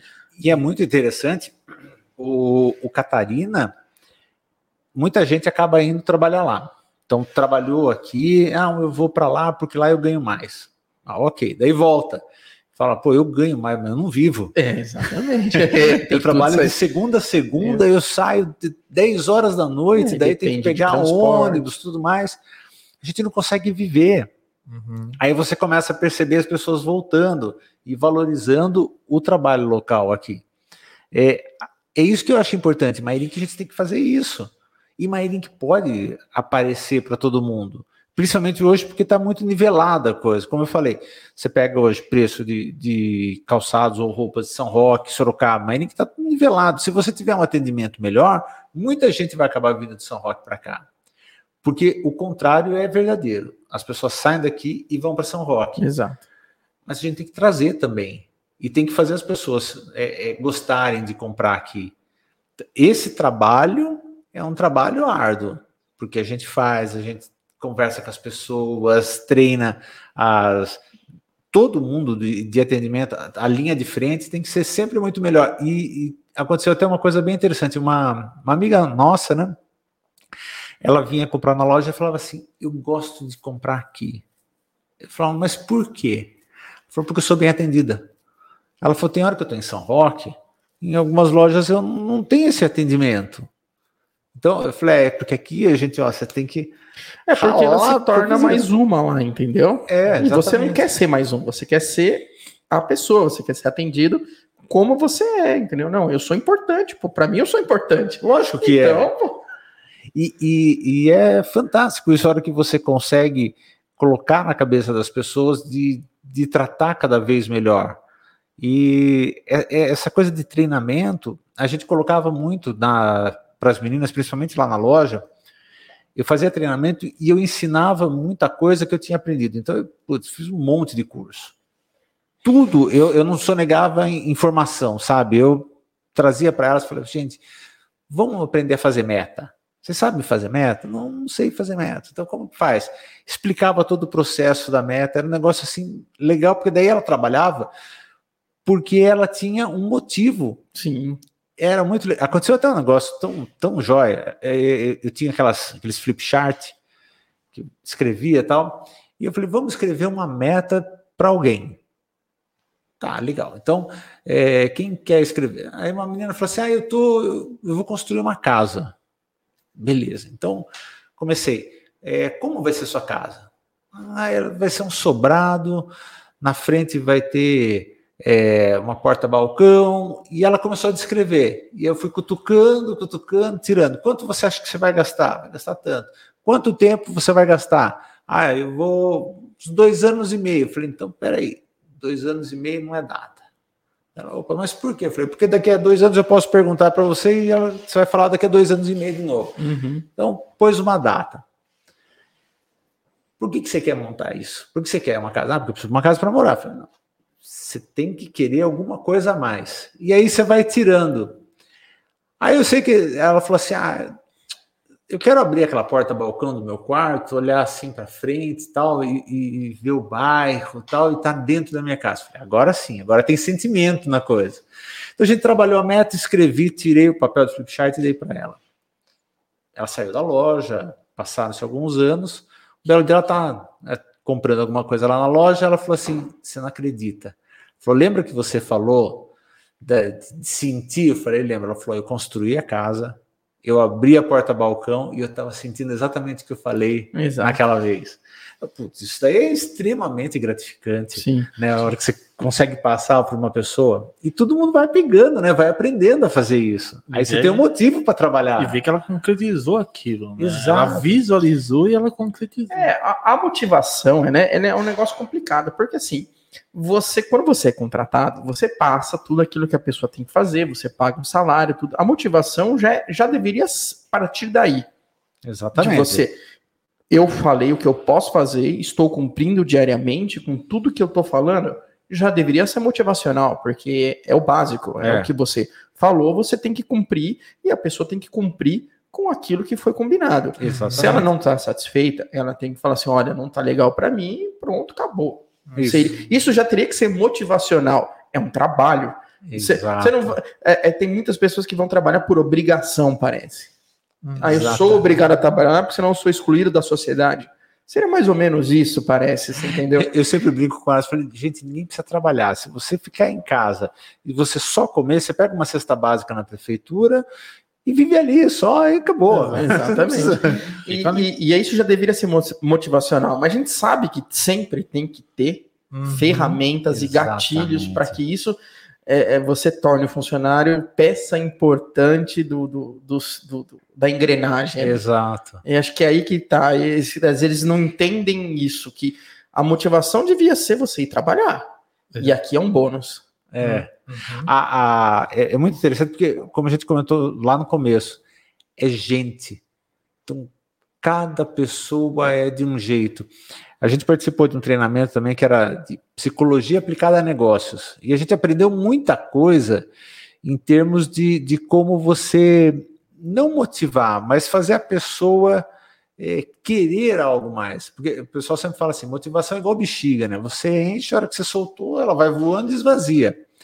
A, essa coisa de, de se retroalimentar com essa motivação tem que ter um porquê. Uhum. Então vamos já partir desse ponto. Só que o porquê de cada um é diferente. Eu quero ter uma casa. Não, eu não quero ter uma casa, eu quero ter um carro. Eu não gosto de carro, eu gosto de moto. Não, eu não quero ter uma moto, eu quero ter, eu quero viajar os 30 dias de férias. Cada um é Cada de um, um jeito. De um jeito. A gente estava num treinamentinho fazendo e eu comecei a trabalhar com a mesma coisa de meta com uma, com uma pessoa. E ela queria um smartwatch. Eu falei assim, mas tá, que, que marca que você quer?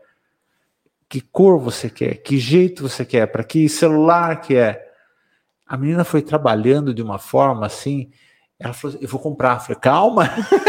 Já tá com o celular na mão comprando, né, cara? Eu quero comprar isso daí. E aí ela foi trabalhando e acabou comprando. Teve uma outra menina que, que se preparou só com premiação tudo mais, ela fez o telhado da casa. Então, não mexeu no salário e usou para uma coisa que está lá, que é muito legal. Isso daí é uma coisa super importante com, os colaboradores que a gente trabalha. Porque não é só você ir trabalhar. Se você vai trabalhar só, só puta, eu tenho que trabalhar, porque eu tenho que ganhar meu dinheiro, não aguenta. É. Você não aguenta. Não, é, não, às vezes é, é, o que você falou, às vezes também. Aquilo talvez não seja. Ela, ela, existe essa necessidade, mas não é aquilo que faz ela feliz. Exato. Uhum. Isso acontece, muita gente sabe que talvez aconteça até mais do que a gente imagina. Ela vai porque ela precisa, tem filhos, família, e tem que trabalhar, às vezes, numa coisa que não é aquilo que faz feliz, mas ela. Aí tá lá. Então é, é a bonificação ou alguma coisa, uma meta que faz ela ter um foco. Exato. A, a minha sogra sempre falou assim, o seguinte: você não precisa fazer o que você gosta, mas você tem que gostar do que você faz. Sim. Porque o que você faz é o que vai te dar o que você gosta. Não tem jeito. Eu trabalho, eu ganho X por mês, eu vou poder comprar roupa, comprar sapato, eu vou poder comprar o celular, eu vou poder. Como eu falei, cada um tem um gosto. E só que esse gosto custa. Sempre vai custar. Então, se você trabalhar de um jeito, ah, eu não gosto de fazer isso, mas eu gosto do que isso me dá, nossa, é uma baita de uma motivação. Né? quem está assistindo aqui, Roberto Bocabelo. Aí, ah, ó, que legal. Ele mandou aqui, ó, dinheiro é um dos pilares, na minha opinião. Cada um tem seu fator motivacional e eu acho que cabe a nós, gestores, entendermos isso. O que motiva cada um. Exatamente.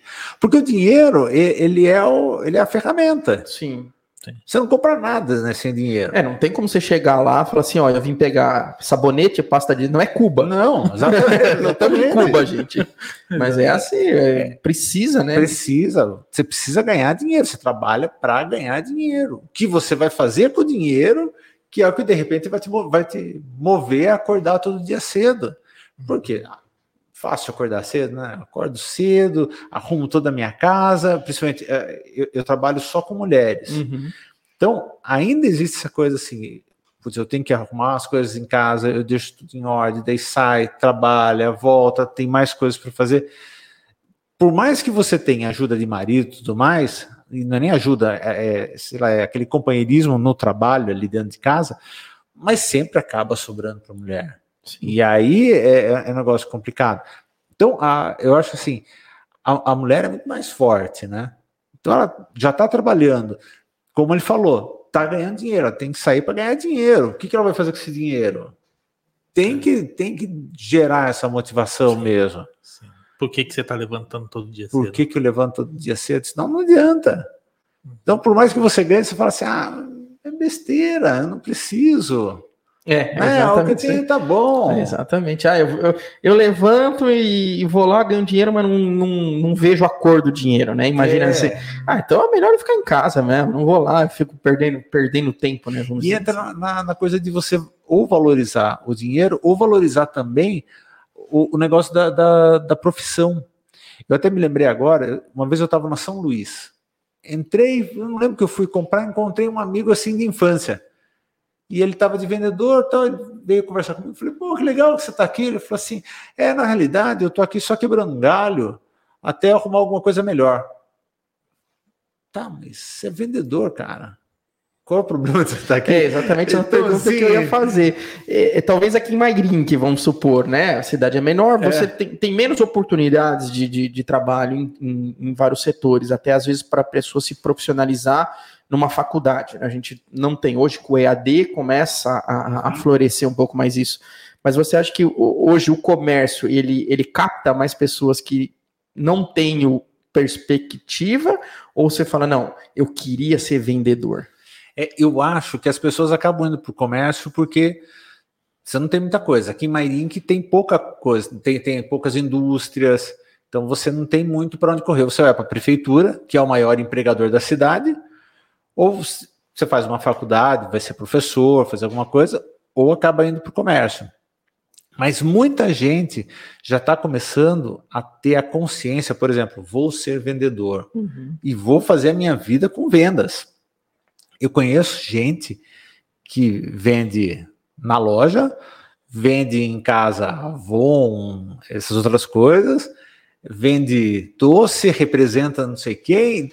É um monte. É uma carreira, né? Exatamente. É, carreira. é vendedor. Tem muita gente que, que você vê hoje que é aposentado, que fez a carreira vendendo, que trabalhou em loja 100.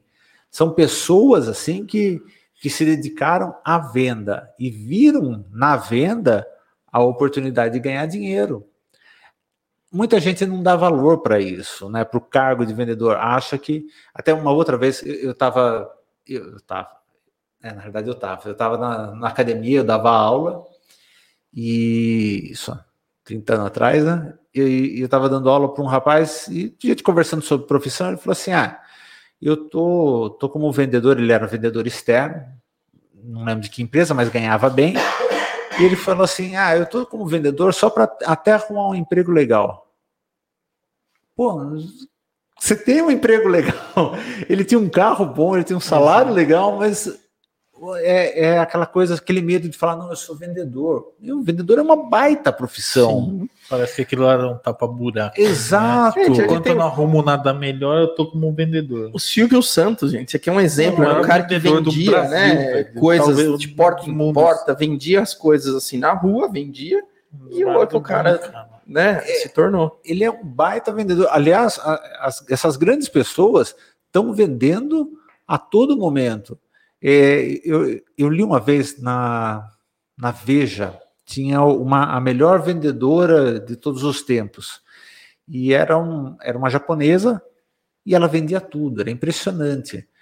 E ela estava descrevendo uma vez que foi um negócio muito engraçado, que ela estava em São Paulo, bateu o carro, sofreu um acidente, alguma coisa, tiveram que ir para a delegacia, e no desenrolar da coisa ela vendeu um carro para o delegado. É, vendedor é isso, cara. O cara ele vende, é como você vende até a mãe, você entendeu? Vende, e, é, e é aí que tá, ele tem a oportunidade, ele vê a oportunidade. Sim. Tem muitas vezes que a gente não vê a oportunidade e a oportunidade está tá, tá ali. ali. É isso que eu isso que eu até perguntar. Você que está mais ligado na parte da venda, assim, direta com, com o cliente ali, com as meninas. Você vê que quando não efetiva uma venda, às vezes as meninas elas põem mais na cabeça que foi a culpa é do cliente ou elas falam assim, o que, que eu podia ter feito de melhor para ter vendido aquilo? Você acha que tem uma, é, uma... Tem, tem. Muita gente ainda colo coloca assim, ah, o cliente não quis. Uhum. Né? Então, ele não gostou, ou não tinha numeração, ou não tinha o que ele queria. Eu sempre falo o seguinte: o cliente entra na loja para comprar o que ele vai comprar depende do desenrolar. Sim. Porque às vezes, ah, estou precisando de um chinelo, eu entrei para comprar um chinelo. Se você está conversando, se você está percebendo a pessoa, se você está atento ao que a pessoa fala, você vai vender outras coisas. Exato. Né? Você sai do modo atendimento e entra no modo venda. Exatamente. Você vai vender, você vai oferecer, de repente, uma coisa que necessita. Às vezes, a, a, a vendedora já coloca assim: ah, não, o cliente não quis, de repente, até para não, não colocar nela essa, essa é. coisa. Aí eu perdi a venda. Exatamente. É, eu acho, eu penso assim, e eu, hoje eu trabalho muito nelas assim, é, não vendeu, ó, tem problema. Você atendeu bem, a pessoa lembra teu nome, você lembra o nome dela, você tem o telefone dela, você sabe o que ela quer. Então, aquele tempo não foi uma venda perdida, foi um investimento de tempo numa próxima venda. Sim. A gente tem que pensar nisso. Então, eu, eu acho assim, algumas pessoas estão mudando a cabeça. Né? Tá, é, é essa coisa que você perguntou do ah, será que é a culpa é do cliente ou o que eu posso melhorar? Elas sabem hoje, acho que de tanto treinamento, elas sabem o que pode melhorar. Porque é, conforme a gente está em reunião, às vezes ela fala assim: tive uma venda que eu poderia ter feito diferente, poderia ter mostrado tal coisa, faltou, eu esqueci. E acontece. Sim, são seres humanos. Né? Exatamente, é gente. gente é gente e, e, a gente esquece. Ou passa é, desapercebido alguma informação. Depois que, que a pessoa vai embora, você fala assim: putz, ela falou que precisava comprar um sapatinho para o filho, é, é. só que eu estava mostrando uma outra coisa e acabei esquecendo disso. É, é, o que você falou, a pessoa às vezes ela entra para comprar um chinelo, se você faz uma venda ali bem feita, vamos supor, você pode vestir a pessoa inteira. Exatamente. com a camiseta, com a cueca, com a, o short, a bermuda, tudo, a, venda consultiva. Né? Exato. É consultiva. A, a, a, isso acontece muito lá na loja porque você, você começa a conhecer melhor a pessoa. Então, ah, eu gosto, por exemplo, de uma calça da revanche. Então, é, você já sabe que aquela pessoa gosta da calça da revanche. Chegou uma calça da revanche, a pessoa está vendo uma blusinha, ela já mostra a calça. Então, você já comprou a blusinha e a calça tá olhando no, no espelho, putz, coloca essa bolsa do lado para você ver.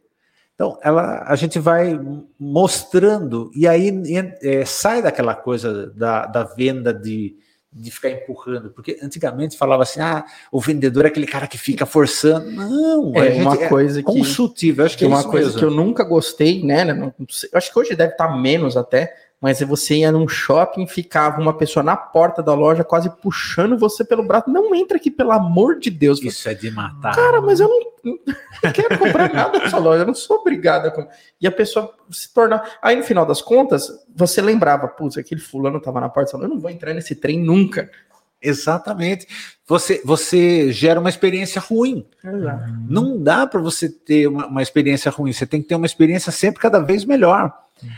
Comprar é um negócio muito gostoso, né? Você tem a sensação de poder. Eu quero comprar isso daqui, eu quero comprar algo, eu quero me vestir dessa forma. Então eu vou lá, eu quero experimentar a camiseta, eu quero colocar aquela determinada calça. Você se sente bem, isso te dá prazer. Isso é, é, gera até algumas coisas no teu cérebro que vão te, te gerando prazer. Então eu acho assim, tem que ser a melhor experiência vendedor não é mais aquelas coisas assim, o, o, cara, o cara chato que vai ficar enfiando, ou então não, eu vou enfiar isso daqui na, no meu cliente. É uma vez só. Se você ferrar com o teu cliente, vender uma coisa ruim hoje para o teu cliente porque você forçou ali, ele nunca mais volta. É, venda mal feita, né? Exatamente. O legal é que a gente tem é, é, essa volta. A gente consegue trabalhar o cliente e ele volta e já volta procurando. Isso que eu, trabalho muito com as meninas. Vocês têm que querer, eh, vocês têm que trabalhar para o cliente voltar com vocês. Querer, ó, eu quero voltar a comprar com o Paulo, porque ele me ofereceu um negócio legal, ele percebeu o que eu queria.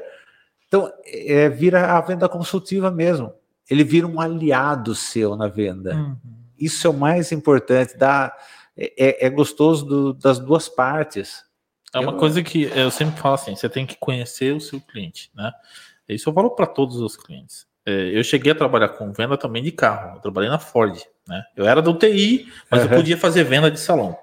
E o que que acontecia? Quando você fazia uma venda para o cliente de um carro que é um bem, cara, que é o que você falou, não é que o cara não entra todo dia na loja para comprar um carro. Às vezes o cara guardou o dinheiro uhum. a vida toda Exato, e está realizando o sonho dele ali naquele momento comprando o carro da vida dele. Ou se não for o carro da vida, o que ele conseguiu comprar, mas que Exatamente. ele está comprando com muito suor. E aí, é, você conhecendo o cliente, a gente fazia muito isso, do tipo, que o que você precisa, não é o carro que você. De repente o cara ia lá para comprar um Ford K e o cara saia com Fiesta, porque ele via que o Ford K, por exemplo, não era o carro que era para a necessidade dele. Isso. Ele tinha duas crianças pequenas, já era mais difícil, não tinha quatro portas, tinha duas o Ford Ka. Então, você começa a conduzir o cliente e mostrar para ele qual é a melhor opção. Se ele vai conseguir comprar ou não, são outros 500. Exatamente. Mas você conhece ele. E aí vem a questão de fazer o cliente voltar novamente. Então, quando sair um carro novo, uma nova, um novo catálogo, alguma coisa assim, cara, tem o Paulo. O Paulo comprou um Ford Ka comigo, comprou um Fiesta Sim. comigo.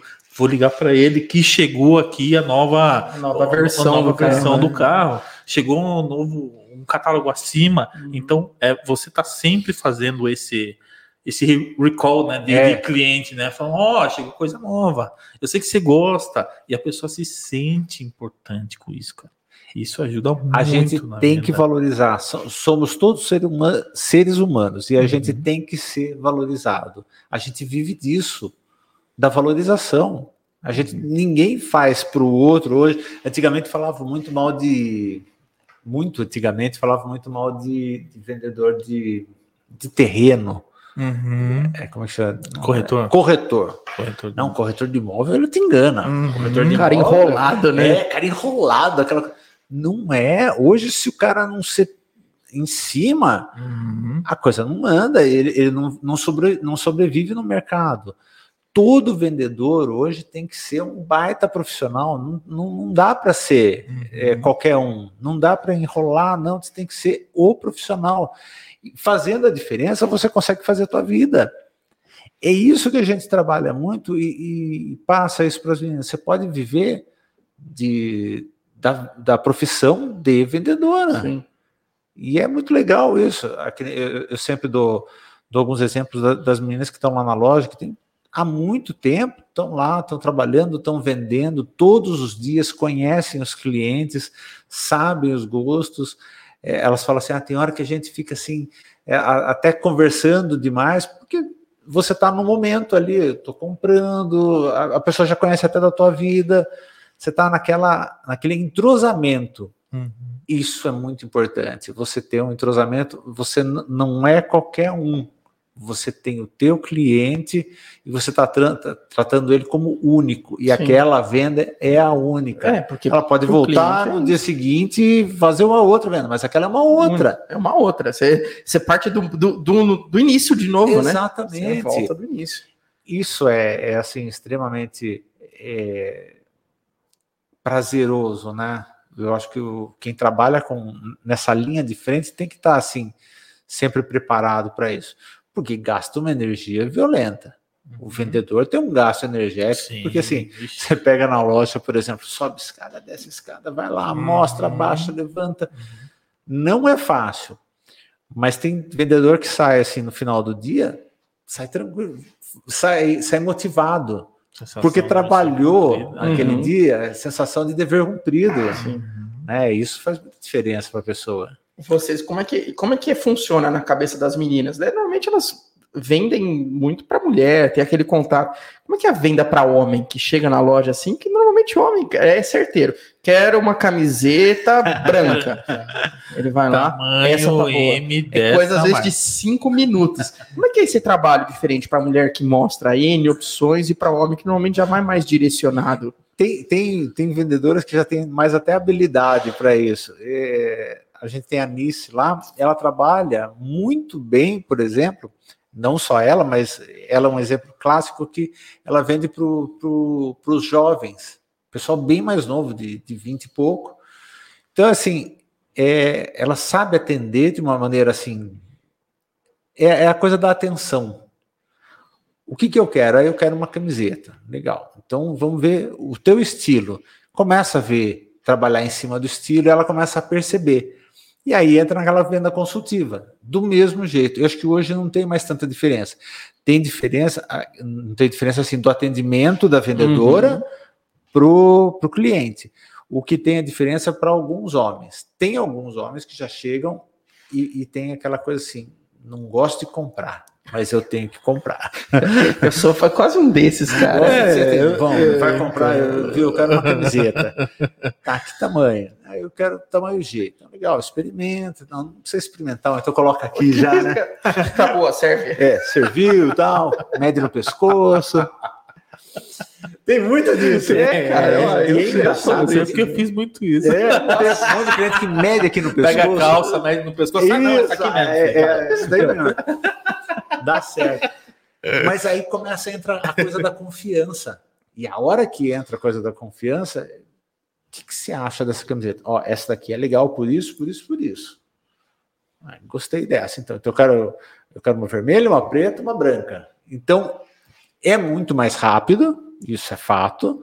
É, a, a, venda tem um, um, diferencial, sim, mas a ligação, né, esse link entre, entre a vendedora e o, o cliente, você tem que formar ele. Eu acho que é um pouco mais difícil de você formar porque o, o homem ele não deixa, ele chega perto. Não, é que para o homem, às vezes, o homem não tem a, as estações, né? Não. É, é sempre verão, é, é sempre, sempre inverno. inverno. É, só existe duas estações para o homem, parece. Não, né? é, outra, então não tem outono e inverno que não, vai usar não, a blusinha mais não, assim, mais assado. Ou tá quente é o, ou tá frio. É o cropped, né? Que é a moda da, da, da moçada. Ou tá quente ou tá frio. É, é camiseta é assim. ou é blusão? É, eu, eu, tenho que usar camiseta todo dia.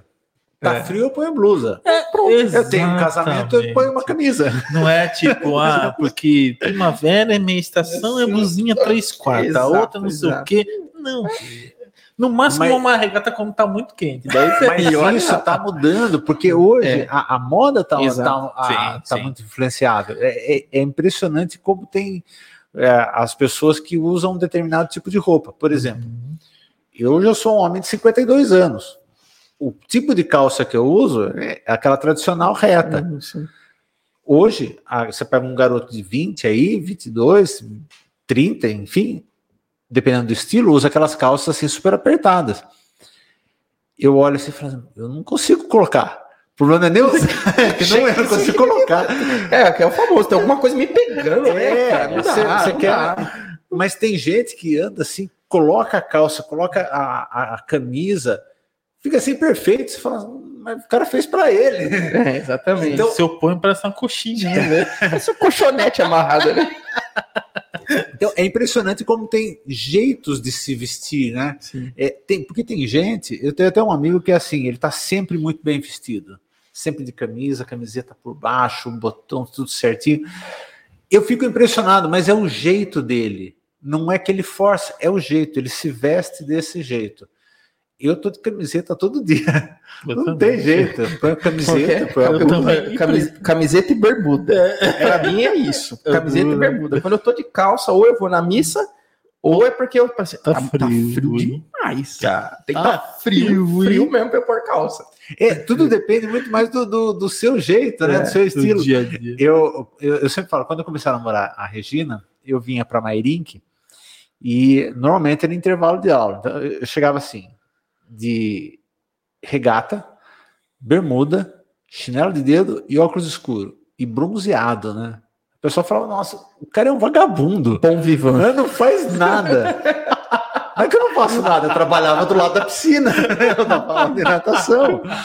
Acabou de chegar da praia, né? É. E aí o pessoal fala, o cara só anda assim, só anda assim, não tem jeito. Eu andava de chinelo, bermuda e regata. Era desse jeito que eu trabalhava. Ah, hoje não. Hoje é, é tão engraçado que assim, ah, a gente vai sair. Eu não consigo pôr regata. Eu não uso regata, eu só uso camiseta. É, é, e aí você vai meio que se adaptando, né? A, as roupas. Como eu falei, tem gente que usa assim camisa. Você fala assim, por exemplo, num domingo, acorda, põe uma calça, uma camisa, fala, mas é domingo. Não precisa o cara tá de isso, camisa. Né? É, é, hábito, né? É Cria-se um hábito. É, e aí ó, entra a história da vendedora. Quando ela conhece realmente o cliente, ela vai oferecer. Porque imagina se chega um cara que está usando só camisa. Você vai oferecer camiseta, ele oh, mas não, não uso isso. isso. e o inverso também é verdadeiro. Exato, exato. Você tem que conhecer. O grande negócio hoje é conhecer e, e entender cada momento que você está com o teu cliente é um momento para você aprender mais sobre ele e o que você pode fazer para melhorar para ele. O grande é, é, negócio assim lá na, na RR, eu sempre coloco isso. A gente tem que conhecer o cliente, que nem a gente trabalha na Kids, roupa infantil. Você tem que identificar o que a mãe está procurando. Aí quando aparece o pai, Aí você tem que ajudar muito mais o pai, porque é muito mais difícil você ajudar. Não faz nem ideia. Mas que tamanho que é? Não sei, é uma não criança sei, meu pequena. Filho tem 4 anos. É, deve ter uns 12 quilos mais ou menos. É, E acontece muito disso. Daí a, a, vendedora tem que fazer toda uma consultoria em cima. Porque parece que não é só vender. Não, não é só isso. Ah, ele usa o macacão não, é, usa um negócio desse daqui, ó. É, então, às vezes fala, mas o que, que, que, que, é macacão? É, eu não é, ele seria um macacão. Tem, eu sei que usa jeito, fralda. Não tem jeito. eu sei que usa fralda. E, né? e aí você vai identificando. E conforme você consegue identificar, você aí você a, a, o, o cliente cria uma confiança. O que eu sempre falo hoje é você precisa de confiança, você precisa confiar no, no, no vendedor. Ah, depois da pandemia, a gente fez muita venda via WhatsApp. Então a gente até tentou ir para a internet e tudo mais, a gente não estava preparado, mas o WhatsApp encaixou de uma forma perfeita. Só que imagina você vender um sapato pelo WhatsApp é. e tira foto e vai, vai, vai. Então, você tem que. É, é, não é nem argumentar mais, mas você tem que mostrar muito mais. É, você tem que dar mais detalhes, porque detalhes, porque você tá, no WhatsApp você está vendendo uma expectativa, você não está vendendo um produto físico. E aí que está a diferença. Né? Isso e, e, o que foi muito legal é que a gente teve assim um nível assim de troca, por exemplo, sempre por numeração. Não é aquela coisa chegou, ah, não era isso. Não era isso. Eu não gostei. Eu acho que de todo esse tempo que a gente está entregando, nunca teve esse problema. Isso é um negócio extremamente gratificante, porque assim, elas fizeram a venda da melhor forma possível. Ah, chegou, não serviu, tudo bem, vamos lá, troca o número, tudo mais, mas deu certo a venda porque é difícil você vender pelo WhatsApp. Exato. Eu ia até a gente ia perguntar essa parte, a gente até costuma perguntar essa parte da pandemia, né? Porque é, muda muita coisa na, na, na, logística das pessoas, cada um no seu comércio, cada um no seu trabalho. Como é que foi a pandemia para vocês? Quando aconteceu a primeira, porque teve que fechar tudo, é, uma coisa que eu achei muito legal é, foi a questão que vocês, não sei se vocês já faziam ou não, eram as malas que vocês enviavam para as uhum. pessoas. Cara, fantástico. É o delivery. Por, tudo bem, a, a existe gente... uma confiança na pessoa, porque você está entregando, sei lá, quantos mil reais. e a pessoa pode pegar, tchau, obrigado, e sumir com tudo. É, a gente acabou, logo que fechou, foi um tranco, porque assim, a gente trabalhou sábado até a uma e não ia abrir na segunda. Na segunda-feira eu já estava cedo na loja, a Regina estava em casa pensando como a gente ia fazer, porque ela já estava no sistema é, vendo como ia ser pagamento, porque a gente tinha que receber, porque tinha que pagar o fornecedor e tudo mais. E aí você tenta montar um esquema. Então a gente foi ajustando para para ver como é que ia ser, porque para mim ia ser 15 dias. É. Não, vai ser 15 dias, a gente vai sofrer, mas vai passar. Aí um amigo já falou assim: vai ser 15 dias, vai ser uns três meses. Brinca com isso, né? três meses. É. Então a gente começou a, a fazer. Então as vendas eram muito menores. Logo no primeiro mês, quase não teve tanta venda. A gente começou a trabalhar muito mais no recebimento, porque a gente precisava uhum. receber para poder pagar. Aí a gente começou a pensar: o que a gente pode fazer? Vamos tentar fazer a venda pela, pelo WhatsApp. Começamos a, a tirar foto, a mandar. Como vai fazer? Quem vai entregar? Eu já entrei de carro boy porque motoboy já não dava, né? botava as coisas no carro e comecei a fazer as entregas. Aí a Regina teve um insight, ela falou assim, a gente podia mandar umas malinhas e começou a conversar. Tanto a Elaine trabalhou muito uhum. nessa parte da, da, da coisa da, das malas, né? Ela tinha muito contato. Ó, esse daqui ele faz academia, então manda para lá para com roupa de, de ginástica, esse daqui tem. Então a gente começou a montar essa estrutura de malas. Claro, como você falou, você tem que ser com o pessoal conhecido, claro. né? Porque você não sabe, a gente, você fecha uma mala gigante, vai para casa da pessoa. Um. O negócio é pesado, você não conseguia nem pegar direito, não, de tanta a, roupa que tinha. A gente chegou a estourar um monte de mala. Eu comprei assim umas três ou quatro malas e é, comprei três jogos, eram três jogos com duas, mas elas estouravam porque você levava para o lugar, a hora que o pessoal colocava de volta, ela não fechava direito. É. Aí não tem jeito, daí você levanta, põe no carro, leva para a loja, volta. E isso acabou dando muito certo. Nossa, a gente ficou aí mais de um ano trabalhando muito desse jeito. E a, e a venda pelo WhatsApp. E a gente tinha alguns clientes que era muito legal, porque assim, é, compravam direto. Por exemplo, Dona Catarina, Dona Catarina não, Porta do Sol, eu ia direto para Porta do Sol. Então o pessoal falava, ah, que gostoso, pelo menos eu compro por aqui, saindo atrás da porta de casa. É, não preciso nem sair, né? O negócio é. chega, não. E às vezes a, mala é, é, outra, é, às vezes é venda casada, porque ela tava precisando de uma coisa. Na hora que ela viu, nossa, mas isso aqui até que combina alguma. Já é. pensado, porque é. às vezes monta o look e já vão mandar junto, porque vai instigar. E aí que vendia, a, né? A gente então, mandava... O Rock falou aqui, ó, verdade, eu comprei um sapato hoje por WhatsApp. Lá na aí, ó, a gente continuou, e isso tá... O, o gostoso... Eu comprei também. Pelo WhatsApp? Pelo WhatsApp. A, a, gente conseguiu continuar com isso, e tanto é que ontem a gente estava conversando muito sobre entrega, porque sou eu, a Tabata e a Thalita que fizemos as entregas. Né? Tinha o, o Bruno que fazia de sábado, que era um motoboy, mas a gente só contratou um motoboy, de, não tinha muito, a gente não sabia como fazer. Então, tem que. Vamos continuar? Vamos, mas eu preciso montar um é, esquema. Estruturar agora. Né? Exatamente. Né? Uhum. Mas é um negócio legal. As pessoas gostam disso, elas querem receber em casa. É. Tinha uma cliente que eu entregava aqui no Rendeville e ela falava assim: vocês vão continuar depois que abrir? Falei, vamos, a gente vai continuar entregando. Ela falou, ah, porque eu não quero mais ir na loja, não.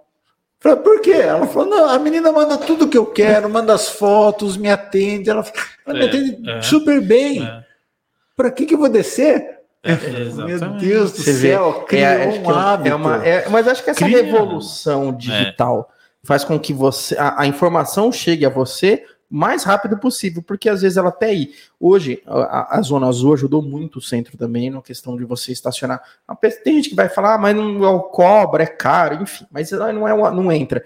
Mas tinha vezes que você não conseguia estacionar no centro de Mairink. E os que a gente sabe que o centro de Mairink são poucas ruas que é onde concentra o comércio.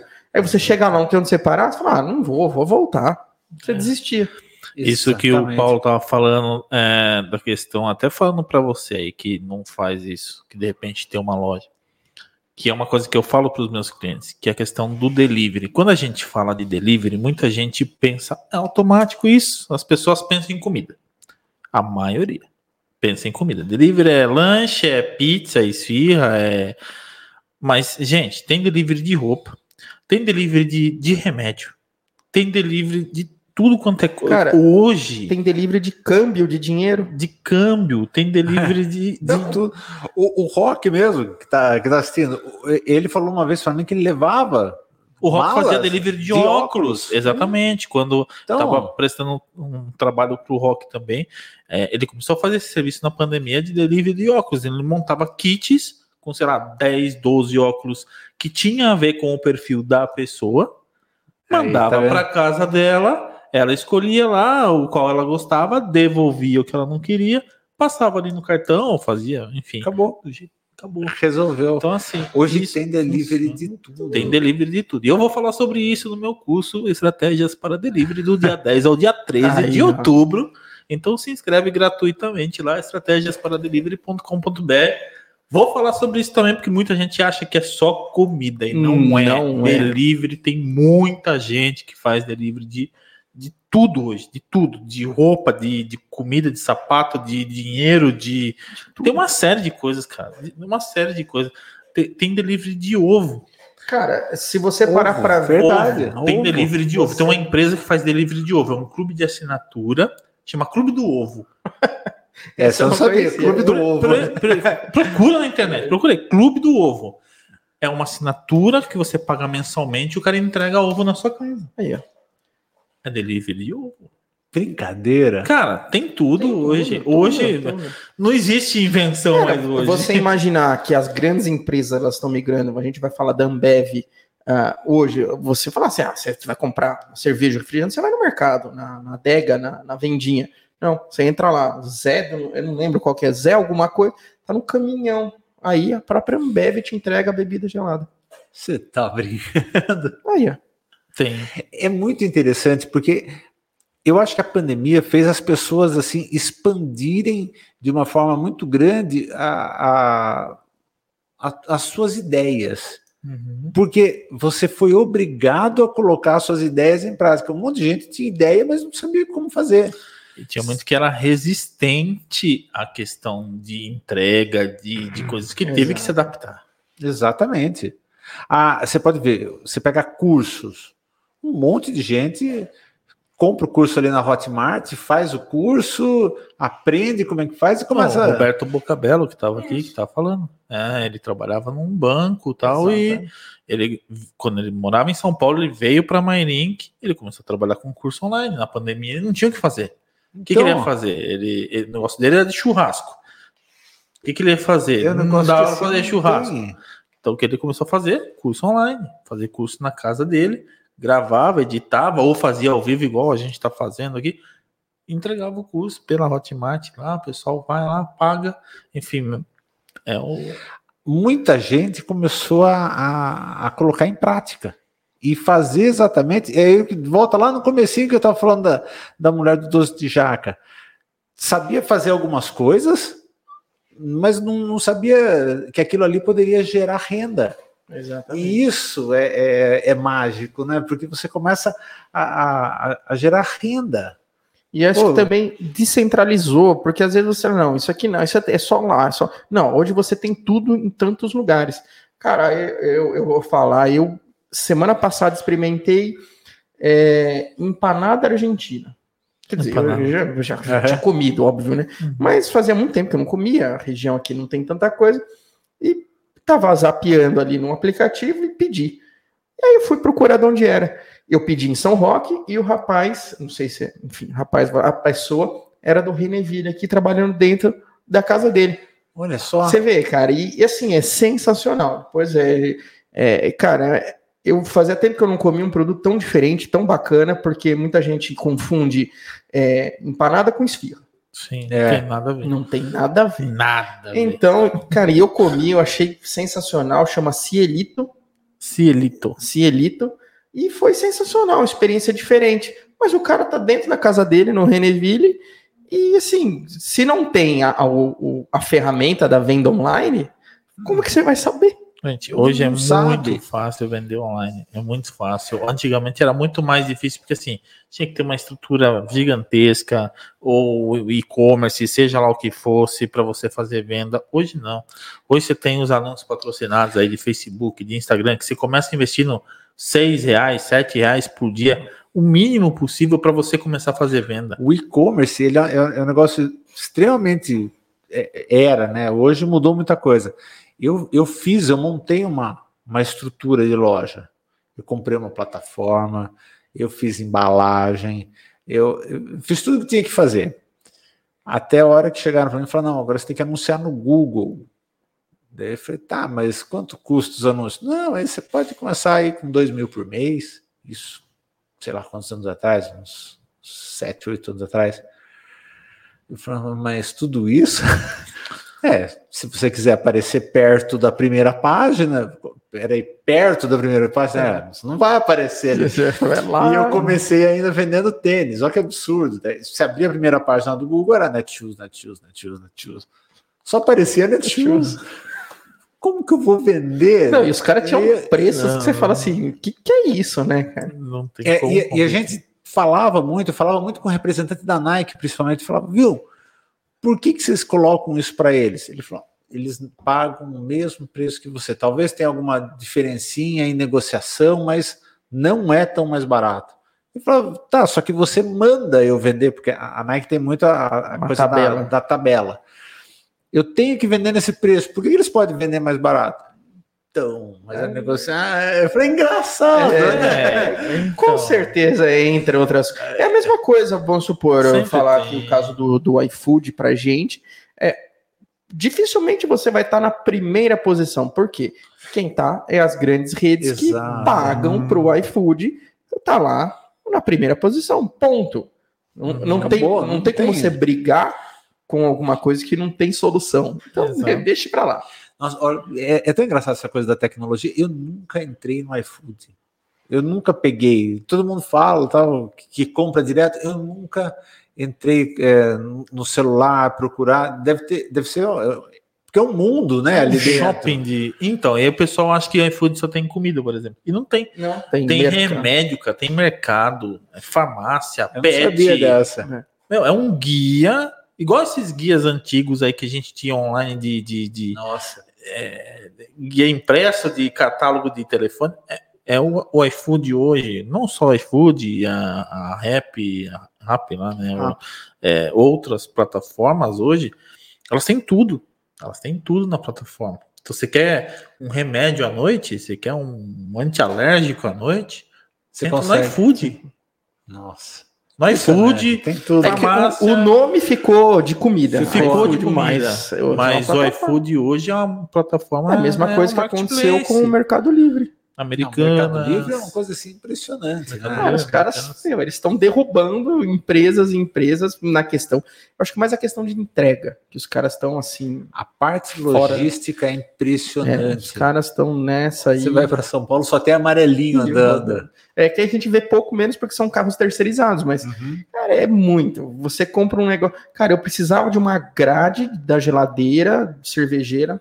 Você entra lá, digita lá o cara em dois dias me entregou um negócio que eu, eu teria que, acho que talvez lá na Alameda Glete, lá em São Paulo, que é a Sim. loja, que é a rua da refrigeração, para achar talvez essa grade. Talvez. Não, eu vou lá e peço. E, essas coisas ficaram muito mais fáceis, ficaram muito mais acessíveis. Uhum. E isso daí é legal, porque você não vai achar aqui. Exatamente. Esse tipo de coisa você não vai achar. Isso. É igual antes, Al... você falou, antes você tinha que ir na Santa Ifigênia comprar as coisas baratas. Hoje não, você compra online. Tem a loja, inclusive o shopping da Santa Ifigênia online. Você não precisa ir lá. Você compra tem, de lá pela muita internet. coisa. E é, e é, vamos colocar assim, é um exercício para quem tem a loja física uhum. conseguir ter as coisas ou num preço igual ou num preço parecido uhum. e conseguir fazer essa venda e principalmente mostrar para as pessoas que você tem Exato. isso daí também. Exato. Porque é um, você tem que fazer um baita malabarismo. Sim, exatamente. Você tem que ser bom. Depois da, da coisa da pandemia que tem que mostrar daí, que você existe. Exatamente, você tem que mostrar que você existe, que você está ali, que você tem, que é legal ir ali comprar, porque senão você fica parado. Vai ser engolido, né? É, Exatamente. E se você quer mostrar que você existe, acesse educastanho.com, contratar minha assessoria. Tudo aqui é linkado, gente. Ó, hoje tem então de, é, é, divinos salgados. Nossa, você fala eu... delícios salgados. E é delicioso mesmo. Cara, é delicioso. Eu, eu já vou direcionado aqui. É, já abre aí pra gente dar uma olhadinha aqui no tá negócio. Tá que... aquele do... Cadê? Tá aqui, olha. Eu vou deixar aqui. Peraí. É, abre aí. Vamos tirar essa, essa caixa daqui. Que é esse aqui. Só não posso bater no. É esse. Cara, isso aí. Isso é dos deuses, eu bicho. Vocês que estão vendo aí. É, pega aí, deixa eu pegar um. Aí, agora começa a complicação, né? Porque você começa a comer e falar ao mesmo tempo. É, é, é difícil. É difícil por, por, isso que, na verdade, assim, a gente faz aqui, a gente dá uma beliscada. A gente dá uma beliscadinha, depois, depois tem um proibidão. E depois a gente vai com proibidão, entendeu? proibidão. aí depois... a gente pode comer, falar besteira. Ah. pode falar tudo que quiser. Vai dar para esses. É, é, o, o, mais engraçado é assim, você tá falando, tá todo mundo te ouvindo. e é, é você tá, tá te ouvindo, você tá comendo. Enquanto vocês dão uma beliscadinha aí, deixa eu. Bora ganhar dinheiro um pouquinho, né? Deixa eu falar um pouquinho dos patrocinadores aqui. Aliás, É, agradecer o pessoal aí do Divino Salgados que mandou pra gente aí os salgados hoje. Então, se você é, quer salgados para a sua festa, para é o bom, seu né? evento, é muito bom, né, cara? É muito bom. Então, segue aí, arroba, underline, Divino Salgados, underline, no Instagram, tá? Então, tem muito salgado delicioso, salgado frito, assado, enfim. E, cara, é bom demais. Tem o QR Code na tela para quem está assistindo aí pelo YouTube ou até pelo Spotify, que dá para assistir agora o vídeo pelo Spotify. Tem o QR Code, aponta aí o QR Code que você faz o seu pedido lá diretamente com o pessoal do Divino Salgados. Agradecer também os nossos patrocinadores, a Oba Burger, que está aqui na presença do Dudu, e agradecer o pessoal aí é, a Eliana, Banana e todo, toda a galera lá do, do Aoba, um leal, sincero e forte, forte abraço. abraço. Aí, tá Exatamente tá isso aí. Também é. depois de 26 episódios, não vai decorar. Acesse aí arroba obaburger.com ou arroba obaburger.com, mistura tudo, né? Arroba obaburger no Instagram ou o site aobaburger.com com e lembrando que tem desconto, tem cupom de desconto é aqui, aí, ó. É... Usa o cupomzinho Edu Podcast lá no Aoba, tem 5% de desconto no seu pedido aí. Então, se você não usou, mesmo que você já seja cliente e tal, é um cupom por Sim. cliente, mas aí tem 5% lá. É, tem que me ajudar também, né? Ajuda, gente? né, gente?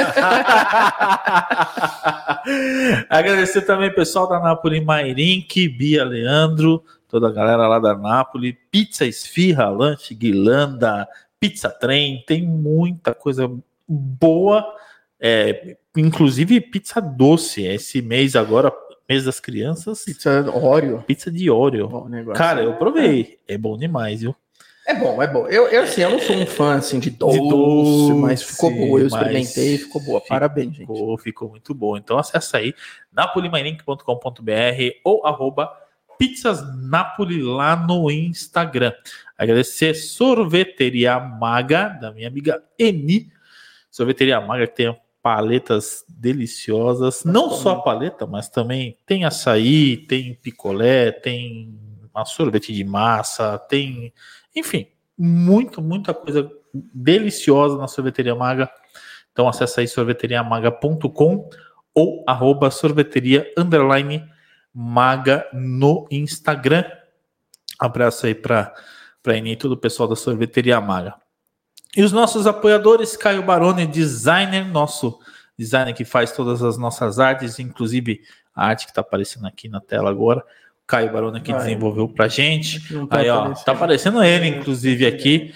Caio Baroni aqui na, na tela. Então, segue aí, arroba Caio Baroni ponto designer no Instagram. Agradecer o pessoal também da Caricanecas Campolim. Olha as nossas canecas personalizadinhas. É, ó. coisa fina. É, tá vendo? É...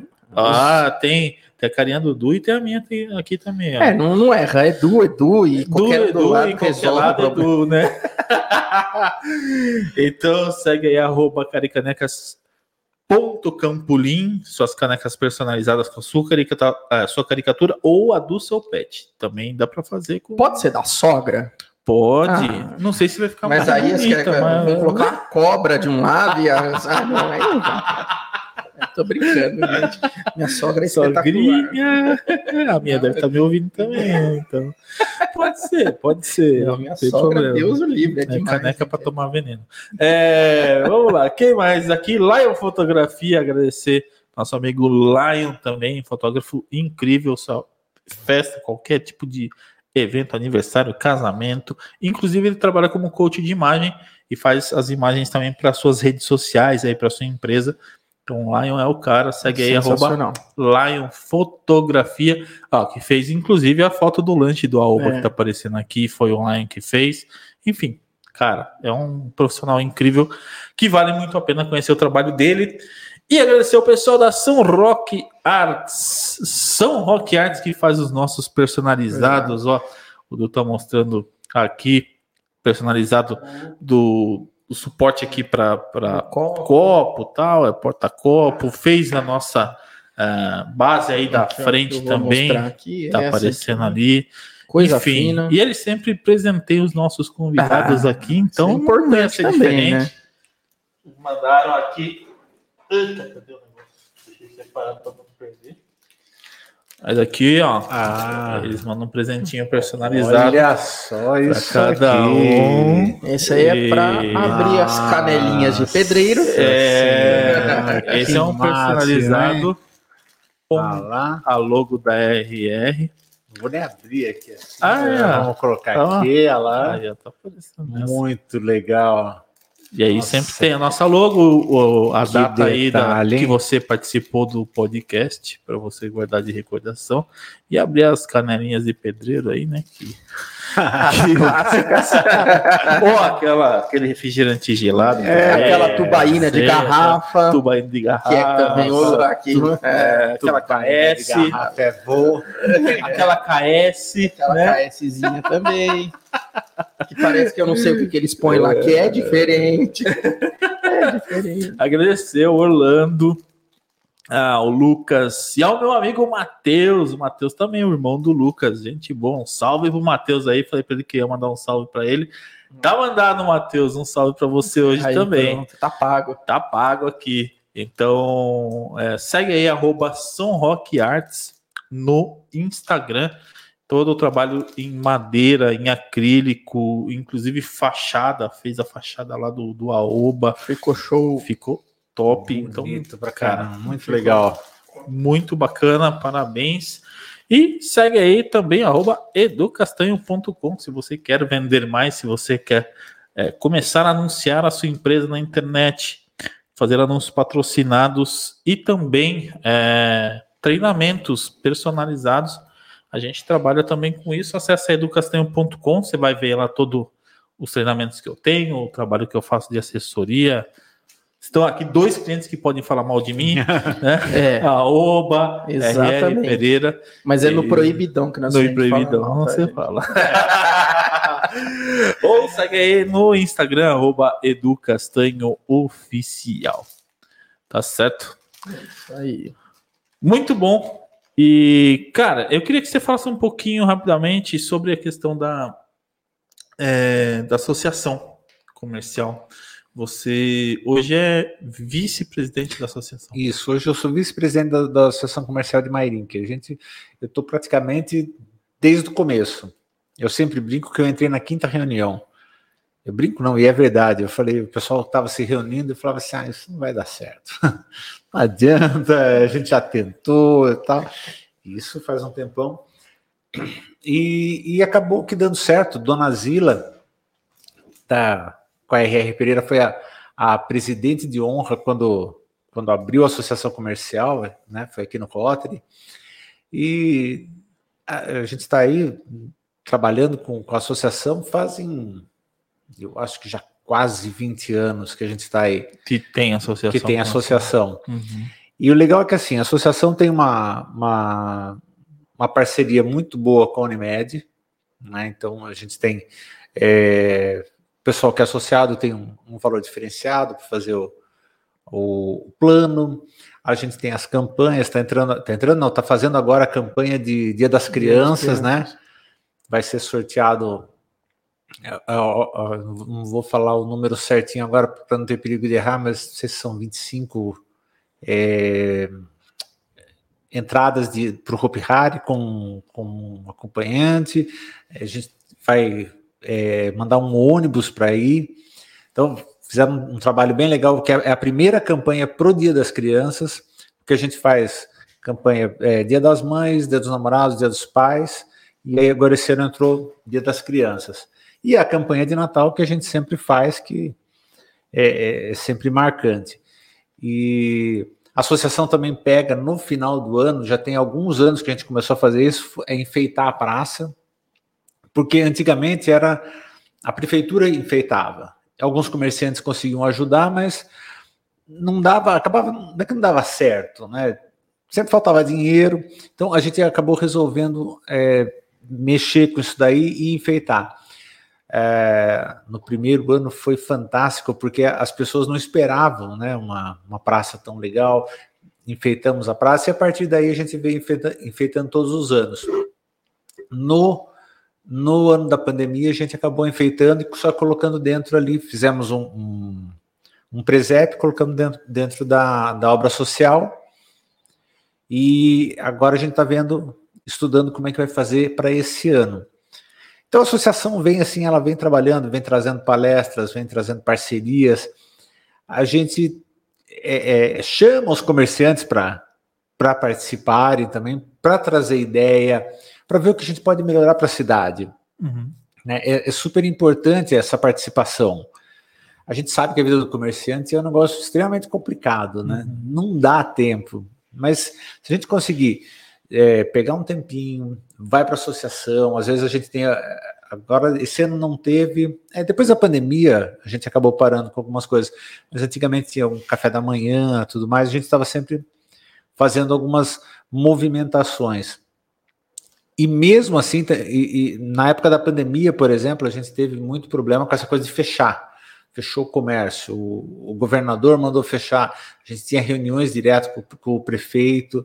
Então, a associação está sempre engajada, sempre trabalhando muito. O prefeito, o prefeito, o presidente hoje é o Júnior, do Freio Material de Construção, e a, a diretoria tem o, o Carlinhos da Sutil, o, é o Carlos da Sutil, o Luiz Lima, que trabalha com imóveis, Sim. o Héctor da, da padaria, não estou esquecendo ninguém, e o Wagner da, da Clarence. Então a gente se reúne praticamente semanalmente para para planejar, para colocar nossas metas, botar isso aqui para funcionar, para atrair mais gente, né? Não só atrair, mas segurar as pessoas de Mairink para prestigiar mais o comércio local, para a gente criar um comércio mais forte, porque uma coisa que eu sempre falo é assim: se você tem um comércio forte, você tem emprego. Se você hum. tem emprego, você começa a fortalecer cada vez mais. É um círculo virtuoso. Né? A gente precisa disso. E a gente trabalha para caramba lá na, na associação para tentar eh, motivar as pessoas, motivar os clientes e fazer com que todo mundo valorize bem a cidade. Não é um comércio ou outro, é a cidade. Né? Se a gente valorizar a cidade, tudo melhora, melhora para todo mundo. Uhum.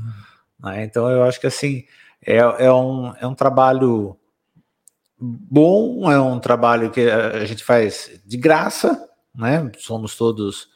É, ninguém ganha nada para trabalhar lá, mas é importante. Associação hoje é uma, uma coisa super importante para a cidade. A gente sempre fala, ah, é o terceiro, é o quarto poder, né? mas a gente precisa se fortalecer mais. Eu sempre falo, o comércio precisa se juntar mais, ser mais forte. Eu sempre brinco, se você falar com um advogado e alguém falar mal de outro, tem a OAB que está lá segurando todo mundo. O Conselho Regional de Medicina também segura todo mundo. Todos os conselhos, as coisas o comerciante parece que não, né? Tem hora que acaba. É porque às vezes eu acho que entra nessa questão concorrência. Você é meu inimigo, não amigo. Eu Vê acho como tá um concorrente e não como aliado. Exato. E, e, a concorrência é boa. Sim. Eu estava falando isso com o Tan essa semana. Ele falou: pô, a gente precisa de mais restaurantes aqui também. Porque tendo restaurante vai vir gente, vai comer um no restaurante A, no B ou no meu. É assim que funciona. As uhum. lojas acontece muito isso. Muita gente falava para mim, pô, mas tá vindo concorrente. Ótimo. Quanto mais tiver, mais as pessoas ficam aqui. A, a gente sempre falava, tem que vir uma loja 100 para o centro, aqui para Mairink, porque a gente tinha a informação que na a loja 100 tinha 60% dos clientes eram de Mairink. Então vem para cá. Vindo para cá, você segura que ah, mas tem loja de imóveis também. Ótimo, para as lojas de imóveis também vai ser bom, porque eles, todo mundo vai conseguir olhar, não vai direto para a loja 100. Você tem mais opções. Exatamente. Uhum. Óticas, todo mundo fala assim, mas tem um monte. Mas você tem que estar tá ali do lado, porque pelo menos você já segura o teu cliente, você faz o seu melhor. Então, acho que a, a base da associação é, é isso daí, a gente fomentar cada vez mais a, a, os profissionais e e a qualidade que, é, que a gente tem aqui em Mairink. Uhum. Exatamente. Cara, a gente tem aqui um momento que a gente chama de momento Reels. O que, que é o momento Reels? É uma é. mensagem que você deixa para uma pra audiência, né? Para alguém que está começando. Então, uma mensagem motivacional sobre qualquer coisa do seu, do seu negócio aí. E a gente tem até uma vinhetinha aqui do Momento Reels. Momento Reels, um minuto de inspiração. E aí você pode deixar mensagem para aquela câmera ali. Então você vai falar diretamente é, com aquela câmera. Tá. Um minuto, fica tranquilo, fica à vontade de se passar um tempo. é, bom, que eu posso dizer é o seguinte: o comércio é estimulante o comércio não é fácil, mas é possível. A gente, quando você acredita em alguma coisa, você tem que acordar cedo, vestir a camisa, ir lá e investir no teu, no teu sonho, no teu desejo e na sua meta. A gente tem que trabalhar em cima das metas, trace as suas metas, até a gente conseguir a, atingir o teu, o teu objetivo. Tem uma frase que eu, que eu gosto muito que é assim: é, o mundo se afasta da passagem para o homem que sabe onde vai. Então, tem que ir para cima. Se você acredita nisso, tem que trabalhar que o resultado vai chegar. É isso aí. Ah, tá vendo? É. Falou pouco, porque falou pouco, mas falou, falou bonito. É. bonito é. Vice-presidente da associação. É. Não, vai pensando, vai pensando que é igual nós, Edu. Você acha que é igual nós aqui que nem faz groselha? Não é. Cara, muito bom, muito bom mesmo. É, a gente agradece você pela presença você que é um cara que meu, tem uma visão incrível de negócio aqui na cidade, que conversa com muita gente. Até o que o Roberto Bocabello falou, cara, são de pessoas assim que a gente precisa aqui, que incentive outras pessoas. Porque a gente sempre tem essa visão, a maioria das pessoas tem, né? Puta, preciso sair da cidade para ir para outro. Não, você tem aqui, você tem a região, você tem Mairink. A gente precisa dar valor para a região que a gente está. Então, eu acho que a pandemia ajudou muito isso, né? Porque como as pessoas não podiam sair, elas tinham que usufruir muito mais da cidade do que antes, né? Que elas tinham que ou ir para São Paulo ou ir para Sorocaba. A gente acabou dando muito mais valor, né? A gente que eu digo todo mundo, porque uhum. você teve que consumir daqui. E descobriu-se coisas novas na cidade que até então você não sabia que existia, que tinha. Eu, muitas coisas que eu não sabia que tinha em MyLink. E aí você começa a descobrir porque a pessoa Sim. começa a divulgar. Puta, tem fulano que faz isso, tem fulano que faz aquilo, tem. E, e, e, começa a aparecer. Então, você é um dos caras que ajuda isso hoje, né? Pelo fato da associação, pela empresa, é, por estar tá empregando tanta gente, e eu acompanho isso, é, a, a, forma com que vocês vêm conduzindo isso. Quantas funcionárias são hoje? Olha, eu acho que está por volta de quase 30. É, gente. É que eu é, não, dar essa variada, assim. É. é. isso aí. Isso somando a roupas, a é, calçados e aqui. Não, é, acho que tão, não tão um pouco menos. É, antigamente a gente tinha. Eu sempre fico com esse número, mas das. Vai esquecer de alguém. Não, não, dá umas 20 e poucas. Né? Não, não dá mais 30, não. Antigamente dava. É, é, antigamente, porque a gente tinha quatro lojas tal, sempre dava as 30, mas é uhum. é umas 20 e pouquinhas. Não vou saber o número certo agora. Mas é bastante gente. Né? Mas é bastante gente que trabalha, direta e indiretamente com a loja. Sim, sim. Então é. Tem uma mensagem do Carlos Eduardo. Parabéns, Paulo. Fomos muito bem representados. Ah, o Carlinhos ah. da, da Sutil. Provavelmente ele tá, tá falando aqui. E assim, cara, deixa os seus agradecimentos, quem você quiser agradecer, quer mandar abraço para alguém, fica à vontade. Bom, primeiro tem que agradecer a vocês pela oportunidade. A gente que agradece. É, a gente que agradece. Nossa. Bem legal vir aqui para poder bater esse papo e até me desculpe porque eu falo demais. e a coisa acabou indo. Se larga. A gente vai se, se, a gente for ver por questão do tempo, acho que foi o ah. episódio mais longo, né? Do... É, foi o mais longo. Meu dois, até agora, dois minutos e on... duas horas, duas horas e onze. Nossa. Não, e se deixar, sem tem assunto, largar, vai três, vai quatro, cinco horas. Ah, é. tem esse podcast gigante. É, que, vai, que eu falo, tem que segurar.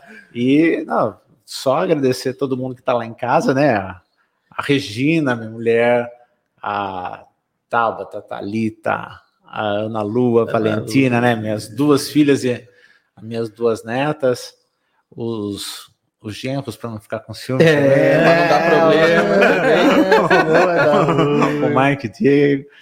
De, é, é legal assim, é, é sempre bom a gente agradecer a, a, a nossa família, porque é, é, sempre bom, não, é extremamente necessário, porque assim, eles que dão a base para a gente fazer tudo, né? Então eu acho assim, a, a família é a nossa base primordial.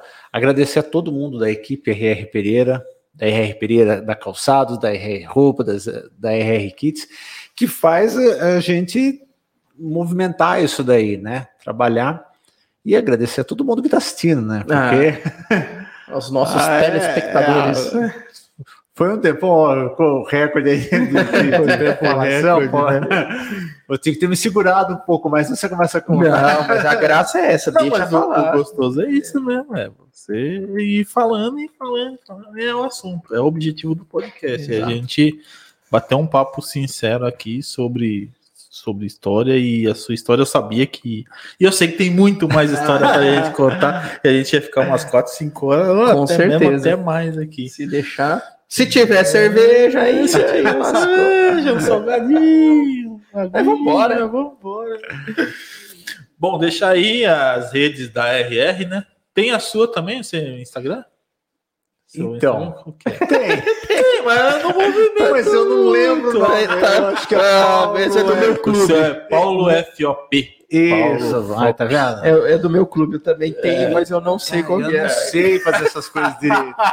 e é engraçado, porque até uma coisa assim, é, é, a gente começa a mexer, e eu tava conversando com, com o Edu, é, a, a, Regina sempre me incentiva para algumas coisas, ela falou, pô, você tem bastante coisa para mostrar, tá? então, por que, não, por que não, né? Por que não fazer até uns anos atrás eu, eu, eu, fiz um, trabalho de coaching também, mas não essas coisas motivacionais, ficar gritando, não, coaching, trabalhar com meta, tudo mais. Então, tem alguns outros trabalhos. Por que não, de repente, não começar? Mas eu sou meio avesso, assim, não que eu seja avesso, eu não. Não, não é para mim ainda. É, é para minha empresa, é. mas não é para mim. É igualzinho, mesma eu coisa. Eu tô assim com meu celular e ainda tô brigando com ele, mas eu, eu vou começar a melhorar com isso. E ah, para as redes, se todo mundo quiser, é só procurar RR Pereira Roupas, RR Pereira Calçados, RR Pereira Kids. É, coloquei aqui, segue tá. lá no Instagram, Isso, RR segue Pereira lá. Roupas, arroba RR Pereira Calçados e arroba RR Eu sempre esqueço Kids. do arroba. Tem o arroba. Tem todos os arrobas aí para você acompanhar aí nas redes sociais, né? As três lojas, os três segmentos com que eles trabalham hoje e todas as lojas ficam na cidade de Mairink. Mas faz delivery também, né? É. é. faz delivery também. Cara, muito bom. Obrigado mais uma Eu vez. Eu que agradeço. Obrigado e... por você estar aqui, por compartilhar a tua história e agradecer todo mundo que assistiu até agora. Lembrando que ah, tem uns comentários aqui para gente finalizar. Ó, tem Diego Suzuki. Diego Suzuki, eu achei que ia esquecer do Geno. Ele tava ali, ah, só espreitando ali. Vamos, olho, vamos ver Paulo. se ele vai falar da gente. é, tá vendo? Não, não pode esquecer, é, é, é aquela sequência. É, agradecer a Regina, a Tabata, a Thalita, Ana Lua, Valentina, e agora entrou Aí os, os agregados, agregados né? exatamente. O Diego e o Mike. É uma sequência, não pode esquecer. Bom, é isso. É, na semana que vem não teremos Edu Podcast. Semana que vem, quarta-feira, é feriado, feriado. Então vai estar tá bem corrido. Mas nós teremos aí, eu, como eu já tinha comentado, uh, o curso Estratégias para Delivery, que vai ser um curso 100% online, 100% gratuito, durante quatro dias, dia 10, 11, 12 e 13 de outubro sempre às 15 horas e 1 minuto lá no YouTube. acesse o site estratégiasparaDelivery.com.br, está aparecendo aí na tela para você. Uh, e se inscreve gratuitamente, compartilha esse link também com outras pessoas, porque assim vai ser um treinamento bem bacana. A gente falou aqui a respeito de delivery e eu percebo que muitas pessoas não fazem o básico para divulgar sua empresa. Ah, não estou vendendo, Edu, não consigo vender. Cara, você não está fazendo o básico. E esse básico eu vou te ensinar a fazer de graça, tá? Então, não é balela, não, é, é, o básico que você tem que fazer para você aumentar suas vendas. Então, serão quatro dias de treinamento. Vai ser online, vai ser gratuito, vai ter certificado de participação para você que entrar lá e gerar o certificado na plataforma. Então, acessa estratégias paradelivery.com.br, tá? E se você ainda não se inscreveu no nosso canal, se inscreva, né, aqui no YouTube ou acompanhe lá no Spotify. Ative aí o sininho para você receber as notificações ou segue lá arroba @edupodcast no Instagram. E se você quer patrocinar o nosso podcast, quer ser uma das marcas que aparece aqui no nosso telão, é, entre em contato com a gente lá no arroba edupodcast no Instagram. É, nós temos algumas cotas aí disponíveis para patrocinadores e sua marca vai estar aparecendo não só em Mairink, não só em São Roque, mas Exatamente. no mundo no inteiro. Mundo inteiro. É, você vai ter o Edu Podcast acesso no Brasil todo, exatamente, no mundo todo, né? no mundo todo. Então, acessa aí arroba Edu Podcast ou o site edupodcast.com.br para você ver todos os episódios que já passaram da primeira e da segunda temporada. Tem muito conteúdo. Nossa, se a gente for fazer a média de uma hora e meia cada episódio, que é mais ou menos isso, 26 episódios, cara, é, é um curso, né? É uns três dias aí, sem dormir para assistir. É um treinamento completaço. Então, fica aí a, a dica para você para entrar lá e acessar do podcast.com.br.